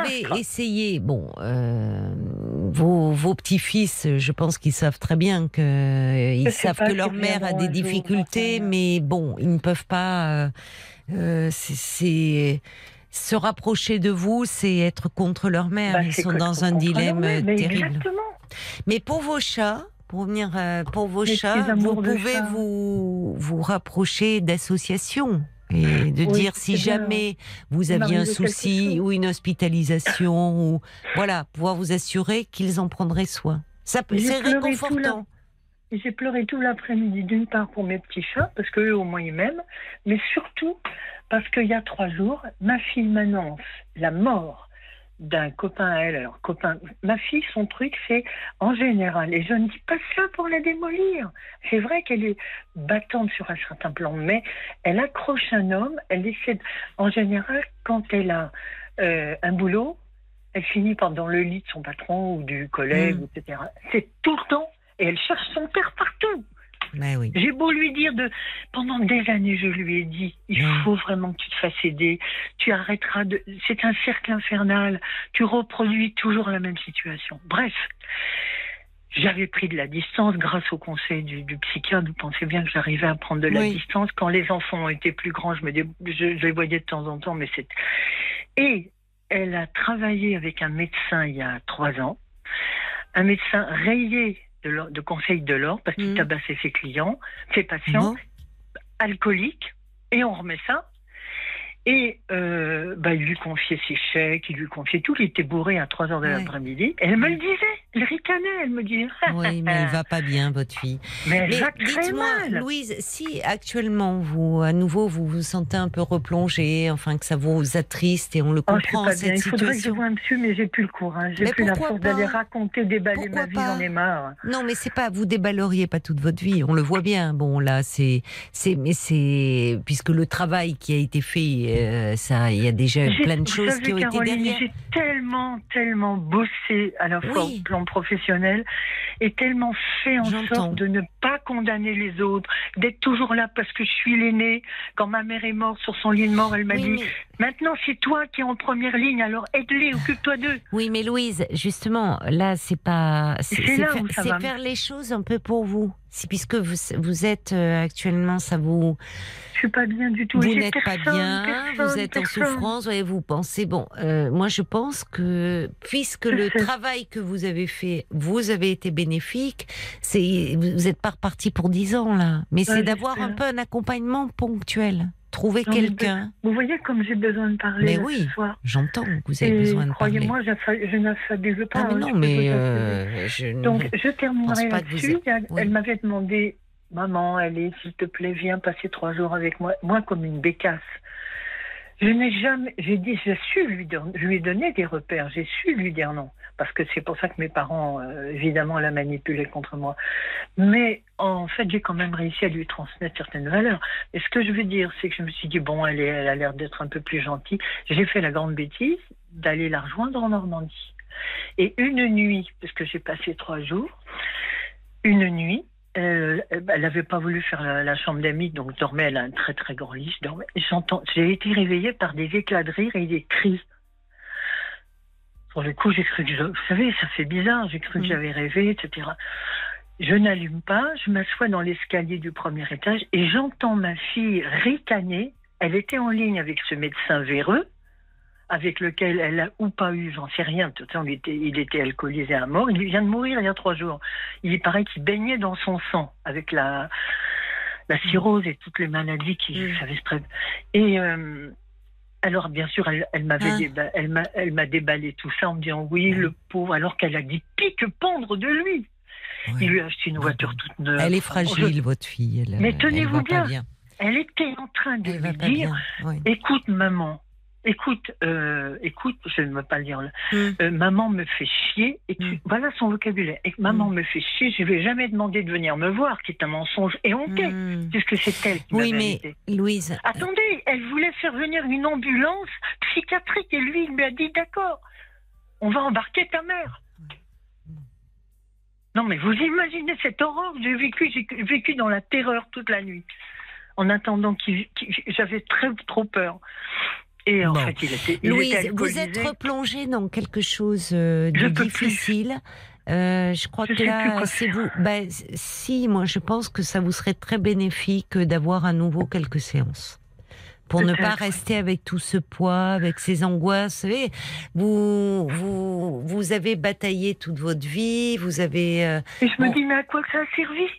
Bah, euh, quand même, quand même. Si, si, vous vous êtes extirpé, vous, de, euh, de beaucoup de, de choses. Vous auriez pu euh, rester dans votre milieu familial, écrasé, euh, ne pas réussir. Vous vous êtes battu pour euh, finalement, euh, dans votre travail, faire la carrière que vous vouliez. Vous vous êtes séparé de ce mari qui ne vous aurait apporté euh, que des déconvenus, euh, de la souffrance. Donc vous avez su prendre votre en vie en main. Bon, votre fille malheureusement euh, a des troubles bipolaires. Vous n'en êtes pas responsable. Elle refuse de se soigner. Elle Et donc, refuse. dans, dans ces excès, y compris euh, langagier, il y a aussi euh, sa pathologie derrière, malheureusement. Donc, aujourd'hui, tout ce que vous pouvez faire, c'est finalement être à nouveau un petit peu accompagné pour euh, ne pas vous laisser euh, gagner par un sentiment au fond d'échec, de dire à quoi bon, parce que ça peut, c'est c'est aussi euh, l'âge aidant où on refait le bilan de sa vie. Ça. Mais votre ça. vie, là, vous le ref... Oui, mais ce bilan, ça, vous dis, le faites raté, à charge. Non, non. Et justement, là, vous, c'est pas réaliste, parce que c'est pas vrai. Euh, vous êtes loin d'avoir tout raté. Mais ça, Louise, Louise, c'est parce qu'actuellement, vous êtes, horrible, vous êtes déprimée. Louise. Vous êtes déprimée en ce moment. trois arrière-petits enfants que je n'ai jamais vus. Bon, Louise, vous voyez que le mauvais côté des choses en ce moment. Parce que vous êtes déprimée et que justement, c'est de ça dont, euh, dont il faut parler Non, et de- il faut s'occuper de vous, entends. Je vous entends. en fait.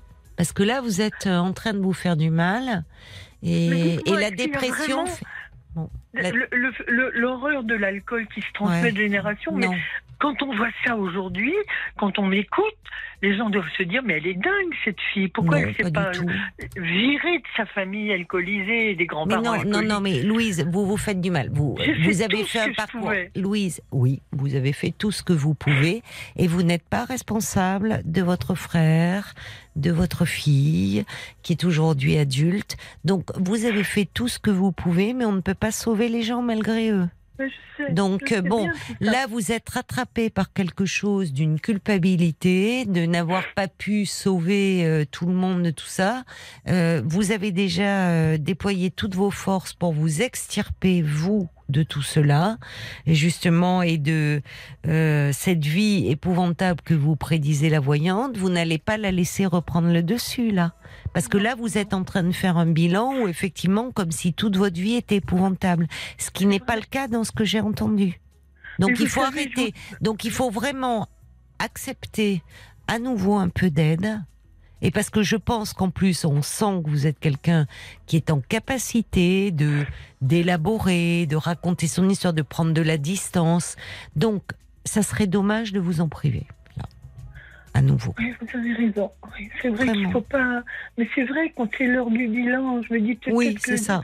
Mais un bilan 80 qui, ans, je- je- ça je- joue aussi, ça joue quand on avance en âge, quand euh, ces liens et, Et puis mes voyez, meilleurs amis ont quitté, mes deux meilleurs amis de 25 ans ont quitté la France au moment de la pandémie. Oui. J'ai perdu en oui, quelques semaines mes deux meilleurs amis. Et oui, Une au Canada est partie parce que sa fille vit là-bas, ça fait et beaucoup. l'autre en Espagne. Et bon, ben on communique, mais c'est plus comme avant. Non, non, quoi. ben non, ça remplace pas la présence. Donc il y a aussi euh, cette solitude grande que, solitude que vous éprouvez.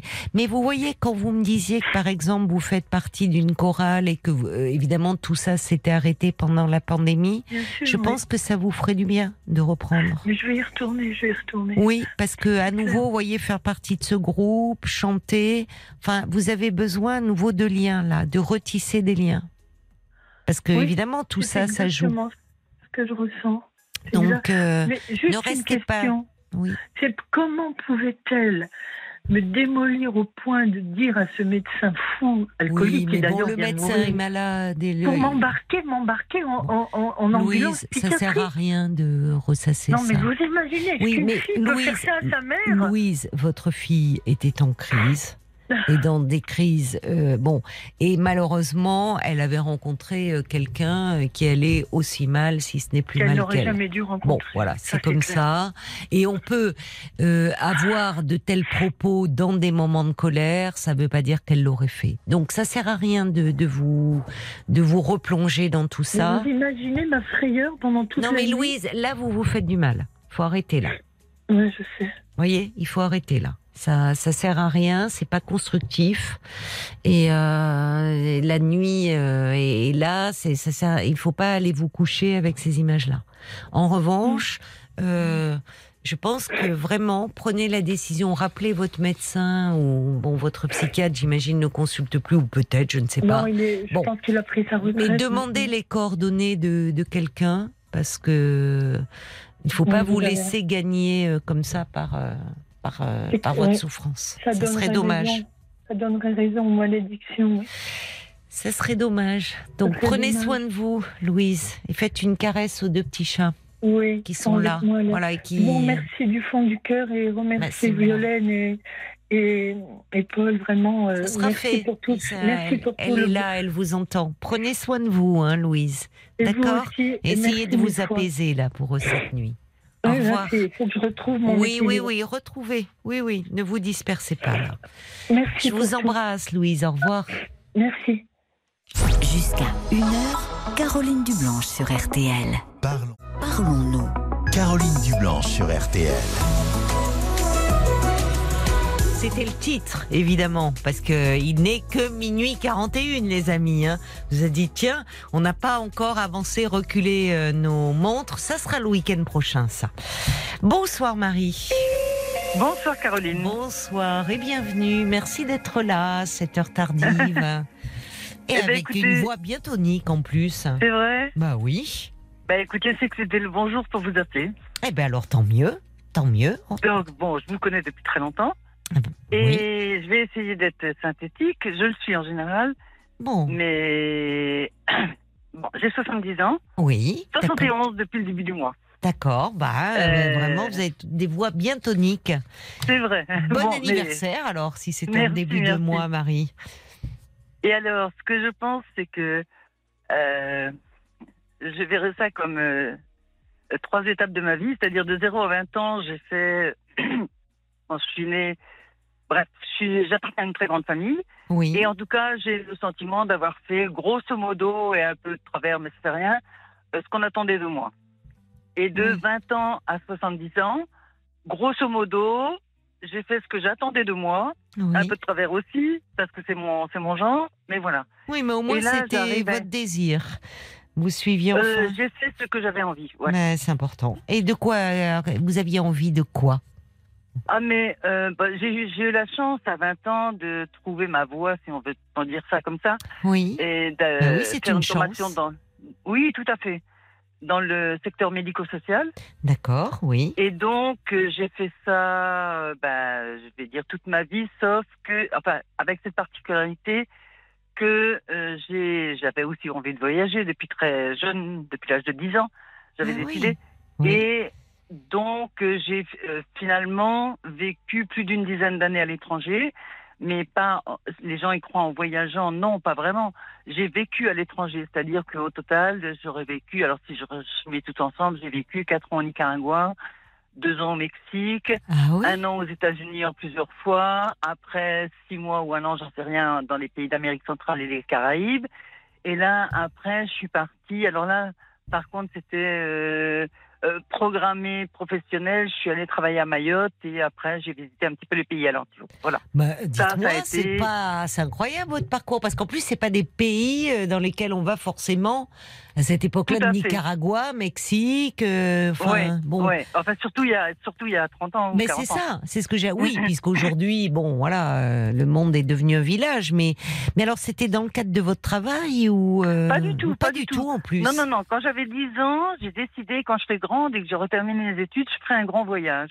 Et j'ai jamais remis C'est ça en amusant à 10 ans d'avoir ce rêve-là. De... Ben oui et non, c'est parce que ah, si, on se met à rentrer dans les détails, Il y a des raisons sortir. forcément derrière. Oui. Oui, il y avait Mais des oui. gens, des Grecs, qui habitaient à côté de chez moi et ça m'intriguait. Je me disais, Ah. je me suis posé cette question fondamentale sans doute de et si ce que tout ce qu'on me dit, c'était pas vrai dans l'absolu, Oui. mais qu'autre part on pouvait penser à- autrement.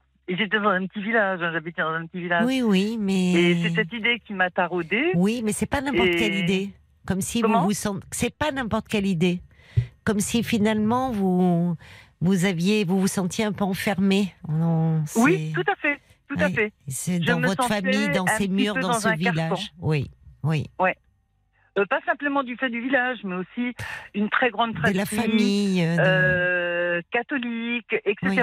Je sentais quelque chose d'un. Enfin, j'en étais pas consciente, bien sûr, mais je percevais vraisemblablement que- quelque, quelque chose d'un. Oui, mais moi je suis toujours, euh, enfin, je, je trouve que les enfants peuvent avoir comme ça des, des éclairs, de, de, de, de clairvoyance, quelque chose, des Tout fulgurances comme ça. Ouais, oui. ouais, ouais. Mm.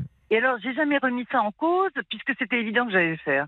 Et je suis venue à Paris, j'avais 21 ans, Oui. et j'ai commencé mon école d'éducateur. Et quand j'ai eu 22, 23, je sais pas, je me suis dit, et ça, ça m'est arrivé sur les pistes de ski, je me suis dit, mais Marie, au fait, t'es grande, t'as bientôt terminé tes, tes- tes études, où est-ce que tu vas aller?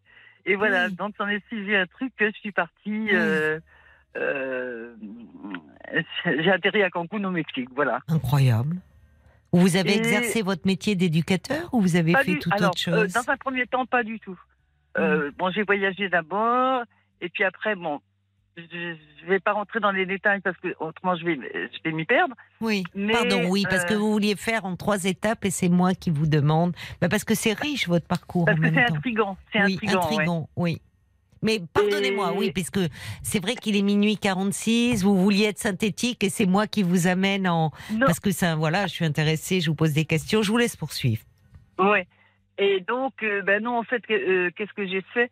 Ben, j'ai été, j'ai enseigné le français langue étrangère à l'Alliance française du Mexique et du Nicaragua. Au Nicaragua, Oui, J'ai aussi travaillé avec, euh, à ce moment-là au collège nicaraguayen français. Et puis à ce moment-là, j'étais très impliquée. C'était l'après-révolution, c'était toute une Ah dynamique oui. très particulière. oui. Et quand je suis retournée la deuxième fois, je suis retournée normalement pour trois mois, mais je suis restée euh, deux ans. Et là, j'ai travaillé effectivement avec les enfants des rues, qui se rapprochaient plus de mon, de mon Oui. travail. Mais enfin, bon, j'étais bénévole, hein, mais ça se rapprochait plus de mon secteur d'activité. Aux États-Unis, j'ai fait des jobs, divers jobs. Et euh, après, en Amérique euh, du Sud et les Caraïbes, j'ai juste voyagé. Et quand je, après, je suis revenue et quand je suis repartie long- longtemps après, c'était à Mayotte. Et là, je suis allée pour, enfin, c'était mon intention et c'est ce que j'ai fait, euh, exercer mon métier dans un dom-tom. Voilà. Et donc, j'ai travaillé à l'aide sociale à l'enfance. Et j'ai voyagé dans les pays alentours. oui.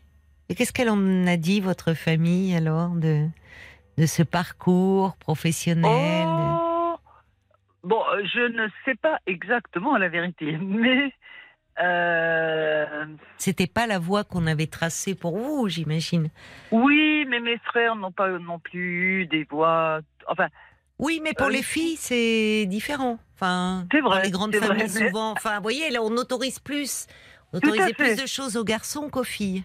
tout les filles, il fallait faire un beau mariage, souvent. C'est c'est déjà. Oui, oui, à peu près, à peu près. On Ah. était, mais on était quand même l'après 68, donc il y avait Oui, déjà un peu il des y a choses quand même tant, mieux, tant mieux, qui est arrivé jusqu'à vous. euh, Et de toute façon, j'étais tellement déterminée que ça- rien n'allait m'arrêter. Ça, c'est- clair. Et je pense que mes parents, enfin, euh, oui, ils l'avaient compris.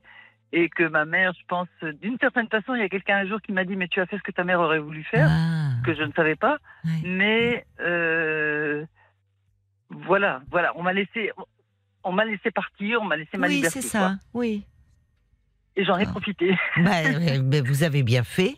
Oui, c'est riche. Et Vous avez a, pu c'est voir que- qu'il y avait d'autres façons de penser. C'est vrai que ça fait Et du de- bien parfois, même au, même, enfin, aujourd'hui où, où, où, où l'actualité est, si sombre, alors on, on a du mal à se projeter dans. Mais de dire qu'il y a, il y a parfois d'autres façons de, de percevoir, de, Oui, de c'est- ressentir. C'est une des richesses euh, de gens qui voyagent. Oui, enfin voyage euh, qui s'imprègne un peu du pays. oui, parce oui, que parce que va si on 15 voyage jours, dans des alors- clubs de vacances, c'est sûr que Voilà. c'est pas. On voit oui, pas grand-chose. C'est agréable, Bon, mais on voit pas, on voit rien, quoi. Tout à Mm. fait. Ça, ça, ça- ça n'est pas à dénigrer parce que chacun ses raisons, Non, bien sûr. mais on n'a pas le, on n'a pas l'occasion de palper Bien sûr. euh, une, la chair. une façon euh, différente oui. de penser, de vivre, etc. Mais alors du coup, toute cette période, bah, bien sûr, euh, si, si jamais j'en parle, ça a tendance à, euh, euh, bah, je dis intriguer, mais souvent aussi un petit peu éblouir, malgré moi, parce que les gens, ils projettent, Mm. euh, ils projettent sur votre vie et vos voyages oui. que eux ils imaginent. Donc, par exemple, si je dis j'ai ah, j'ai vécu deux ans au Mexique, admettons, Oui. Eux, ils imaginent, ah, mon mois de vacances au Mexique multiplié par 24, mais c'est formidable Oui, mais c'est. Or, quand on est sur place, on a des problèmes Bien avec sûr. son employeur, Oui. avec son propriétaire, avec les voisins, Oui, avec ceci. La vie, Je veux quoi. dire, on vit, on vit, Mm, voilà. mm. Oui, Comme vous n'allez pas à la plage tous les quatre matins. Mm. Comment? Oui, oui, c'est pas la plage, la farniente, Voilà, c'est la vie, C'est la vie et dans un pays qui n'est pas le sien et qui donc il peut y avoir Oui. des obstacles des encore plus Aussi. supplémentaires. Mais il y a aussi des avantages supplémentaires. Mais bon, c'est la vie de tous les jours, quoi. Pas. Mais alors quand on revient comme ça euh, au fond, parce que c'est ça, un moment, euh, si je comprends, il faut revenir ou en tout cas vous êtes revenu. Comment on Ah se... ben, ça a été très clair pour moi. Je suis revenue parce que ça faisait cinq ans et demi que j'étais partie. Oui, Et euh, je me suis sentie à un point de non-retour, c'est-à-dire euh, j'avais justement envie d'aller voir dans les dom-toms, moi j'étais pas très loin hein, de la Guadeloupe, la Martinique et tout ça, comment ça se passait. Hmm. Et je me suis dit, si je vais là-bas, je suis repartie pour un tour pour plusieurs années. Et je me suis dit, mais là, je vais complètement me couper de la France. Or, je n'ai jamais voulu me couper de la France. Hmm. Donc, euh, bah, il faut que j'en revienne. Vous vous êtes marié, vous avez eu des enfants Pas du tout, non, non, non. Pas du tout, non. Non. Vous vouliez être libre, hein ça, c'est une vie de, Euh, de liberté Euh, aussi. Vous êtes en, en de- premier, en- en premier lieu, oui, ça a été ça. Je voulais. On le sent, quoi, Euh, cette petite fille de 10 ans qui déjà Ouais. se Ben, dit est-ce qu'ailleurs on Je- pense autrement, on peut vivre une très autrement? grande fratrie, hein, plus de 10, donc une très grande fratrie. Donc, je me souviens très bien être en train de langer un de mes petits frères une dame qui vient acheter le lait et qui me dit Oh, ben toi, quand tu seras grande, on n'aura rien à t'apprendre, hein, en parlant des bébés. Et je lui ai Mm. répondu, mais tac au tac Oh, mais je prendrai le temps de vivre avant. C'est drôle. Et dans ma tête, ça voulait Oui, oui. dire Oui, On est petit, il faut faire ce que les parents ils disent. oui. Quand on est grand, il faut faire les, le ça. mari, les enfants. Faut mais quand devenir est-ce une bonne prend le temps de vivre pour soi Oui, mais ça explique peut-être parce qu'une grande fratrie comme ça, effectivement, on met les aînés un peu à contribution et des bébés, bon, ça va. Obligatoirement. Vous aviez donné et vous aviez envie de vivre pour vous. Bah, vous y avez euh, très bien réussi. Ah, euh, alors, bon, c'est vous qui le dites, hein, mais bon. Euh, au jour Ah, bah, d'aujourd'hui, j'aurais de envie de dire oui, mais il y a, il y, a, Oui. il y a six mois, j'aurais dit, mais non, j'ai tout raté. Donc, euh, Ah bon? c'est pour ça qu'il faut être très. Et donc, Pourquoi? Qu'est-ce qui s'est passé il y a six mois? Alors, Simplement pour clore sur le chapitre des, des voyages et tout ça, c'est c'est vrai que, euh, euh, oui, ben, je viens de vous le dire, les gens, ils imaginent des choses qui ne sont pas la, Hmm. la réalité. Mais bon, oui, bref. oui, on projette beaucoup. euh, C'est ça, on vous associe mettent à un petit peu une auréole là où euh, moi je, Oui. je me serais plutôt senti Bah, imposteur. parce dans que ça fait un peu rêver, c'est-à-dire voilà, Voilà, c'est ça, ouais, ça ouais. sort du, du ça me sort du quotidien. Vous voyez, moi-même, euh, je suis tombée dans le panneau, ça m'intrigue, et Oui, je me pose mais des oui, non, questions. mais c'est- c'est- c'est c'est le, enfin, c'est c'est normal. Bah, logique, Il y a quoi, même, voilà. regardez RTL Petit Matin, ils appellent un Français qui vit à l'étranger. Éric Brunet le fait dans Les auditeurs ont la parole. Donc ça nous fait nous échapper un peu de, Oui, de ce fait. quotidien aussi Tout qui est bien lourd. Donc euh, bon. Mais je m'aperçois, vous voyez, qu'il est minuit 54 Ouais, et on est à ouais. même pas 5 minutes de l'émission. Je sais pas Et- et- ce que vous vouliez me dire ce soir, Eh ben, mais que je voulais dire, alors tout ça, c'était ce que je sais pas ce que je, euh, euh, je ne voulais pas dire, mais en fait, euh, euh, bon, ben voilà, ma vie, elle a été faite de ça. Et ces dernières années, on va dire ces dix dernières années, tiens, pas à la louche, oui. en fait, au travail, le travail a toujours été très important pour moi. Et au travail, j'ai été harcelée. Mais en fait, euh, Ah oui. jusqu'à il y a trois mois, je disais toujours, j'ai été maltraitée. En fait, j'ai été harcelée, c'est clair, en Oui. 2014-2015. oui. Et ensuite, trois années qui ont été très difficiles pour d'autres raisons. Enfin, toujours dans le même travail. si bien que, au lieu de partir après 30 ou 40 ans de, de service, voilà, euh, la tête haute, je suis partie. euh, moi, j'appelle pas ça ma, ma, ma retraite, c'est ma défaite, quoi. Et je suis partie très, très, Oui, très mal. En moche. plus, oui, ma mère est décédée un- après, et après, s'en est suivi une période que euh, de très profonde et très grave dépression, Mais oui. et maintenant que j'appellerais une hibernation, puisque pendant trois mois, je n'ai parlé à euh, trois ans, pardon, je n'ai parlé à personne, je n'ai vu personne, je n'ai fait que ma maison, la boulangerie, le tabac et la supérette, etc. Et je suis sortie de cette histoire euh, il y a trois mois, le 14 juillet, je ne sais Ah, pas oui. exactement pourquoi. Oui. Et de là sont venus euh, deux événements euh, absolument inattendus, c'est-à-dire un, j'ai fait une fausse route et je me suis vu mourir, hein, j'étais à une minute de la mort. Et de deux, là, il y a trois semaines, j'ai été agressée, cambriolée, enfin, chez moi, quoi. Et j'ai eu extrêmement peur et en plus personne J'ai hurlé, j'ai hurlé à la mort et personne n'est venu à mon secours. Et donc tout ça a été très traumatisant. Bah, et tout ça pour venir au dernier truc, c'est que, eh ben, je sors de cette période de, je sais pas, Oui. huit ans de malheur, dont trois ans vraiment horribles. Mm. Et tout d'un coup, j'en sors. Et alors, j'en sors euh, d'une façon où j'ai l'impression que je fais toute la synthèse de ma vie de ces 70 ans et que je mets toutes les, les pièces du puzzle en place Mm. et que toute ma pensée s'ordonne par rapport à tout ce que j'ai pu penser pendant 5, 10, 15, 20 ans. 20. Et j'ai l'impression que tout se met en place. Et effectivement, dans les fêtes, tout est en train de se mettre en place. Et donc, c'est un petit peu ce témoignage que j'ai envie de donner, non pas comme une, euh, comme un espoir, parce que parce que quand j'entendais espoir et que moi j'étais dans le désespoir, je me disais bah ouais, c'est bien, c'est votre espoir à vous, mais moi le mien, de toute façon j'en sortirai pas. Donc, mais plutôt euh, en espagnol, on dirait la vida tiene sorpresa, la vie est, pleine de surprises. C'est-à-dire, bah, c'est la grande surprise que je suis sortie comme ça de cette histoire. C'est la grande surprise qui me soit Oui, arrivée ces oui. deux mésaventures Oui, euh, assez coup en dramatiques. plus, ou finalement, euh, Ah ben oui, qui aurait pu se terminer de façon tragique et où Ah euh, ben oui. finalement c'est une renaissance là. C'est quelque chose Ah où ben- à nouveau vous êtes dans le dans la vie quoi. Vous le. Ah ben complètement, parce que après avoir Parce- désiré tant de fois, si seulement la vie avait pu me quitter pendant ces trois ans, oui, ça m'aurait pendant ces arrangé. trois ans où vous dites que vous vous êtes complètement, enfin ça a été une dépression très sévère. Grave, oui, oui. Et où j'aurais bien aimé perdre la vie. Alors là, ça m'aurait arrangé. J'aurais même pas eu à décider. Je l'aurais perdu. Ça aurait été parfait. Et là, d'être à une minute ou une minute et demie, parce que je sais ce que c'est que l'apnée. Je fais de l'apnée. J'ai fait de l'apnée à la piscine, etc. Et je sais dans quel état j'étais. Et j'étais limite, limite. Peut-être une minute, peut-être. Allez, on va tirer deux minutes. Mais j'étais au bord de la mort la première fois avec la fausse route. Et la deuxième fois, bah, la question c'était est-ce qu'il est fou, est-ce qu'il a un couteau Et si c'est oui, j'ai, je me suis entendu les deux fois hein, mes dernières pensées quoi.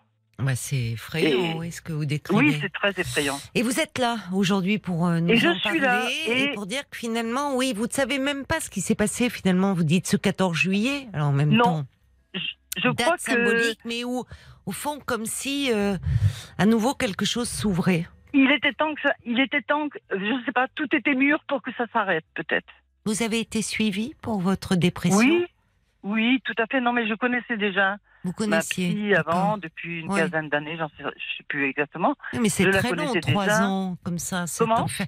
Vous, il y a un tel contraste. Et d'ailleurs, c'est intéressant parce qu'au fond, on a passé plus de temps sur euh, cette période de votre vie où vous avez fait tellement de rencontres, tellement voyagé, comme si, par pudeur, par élégance, finalement, vous, vous condensez, vous synthétisez quelque chose qui a été extrêmement dur à traverser, y compris ces deux derniers non, c'est événements. parce que j'ai pas le temps, Caroline. Parce que moi, le développement sur Je mes comprends. voyages et tout ça, j'en ai un, un petit peu rien à faire. Je veux dire, je le connais par cœur. Bon.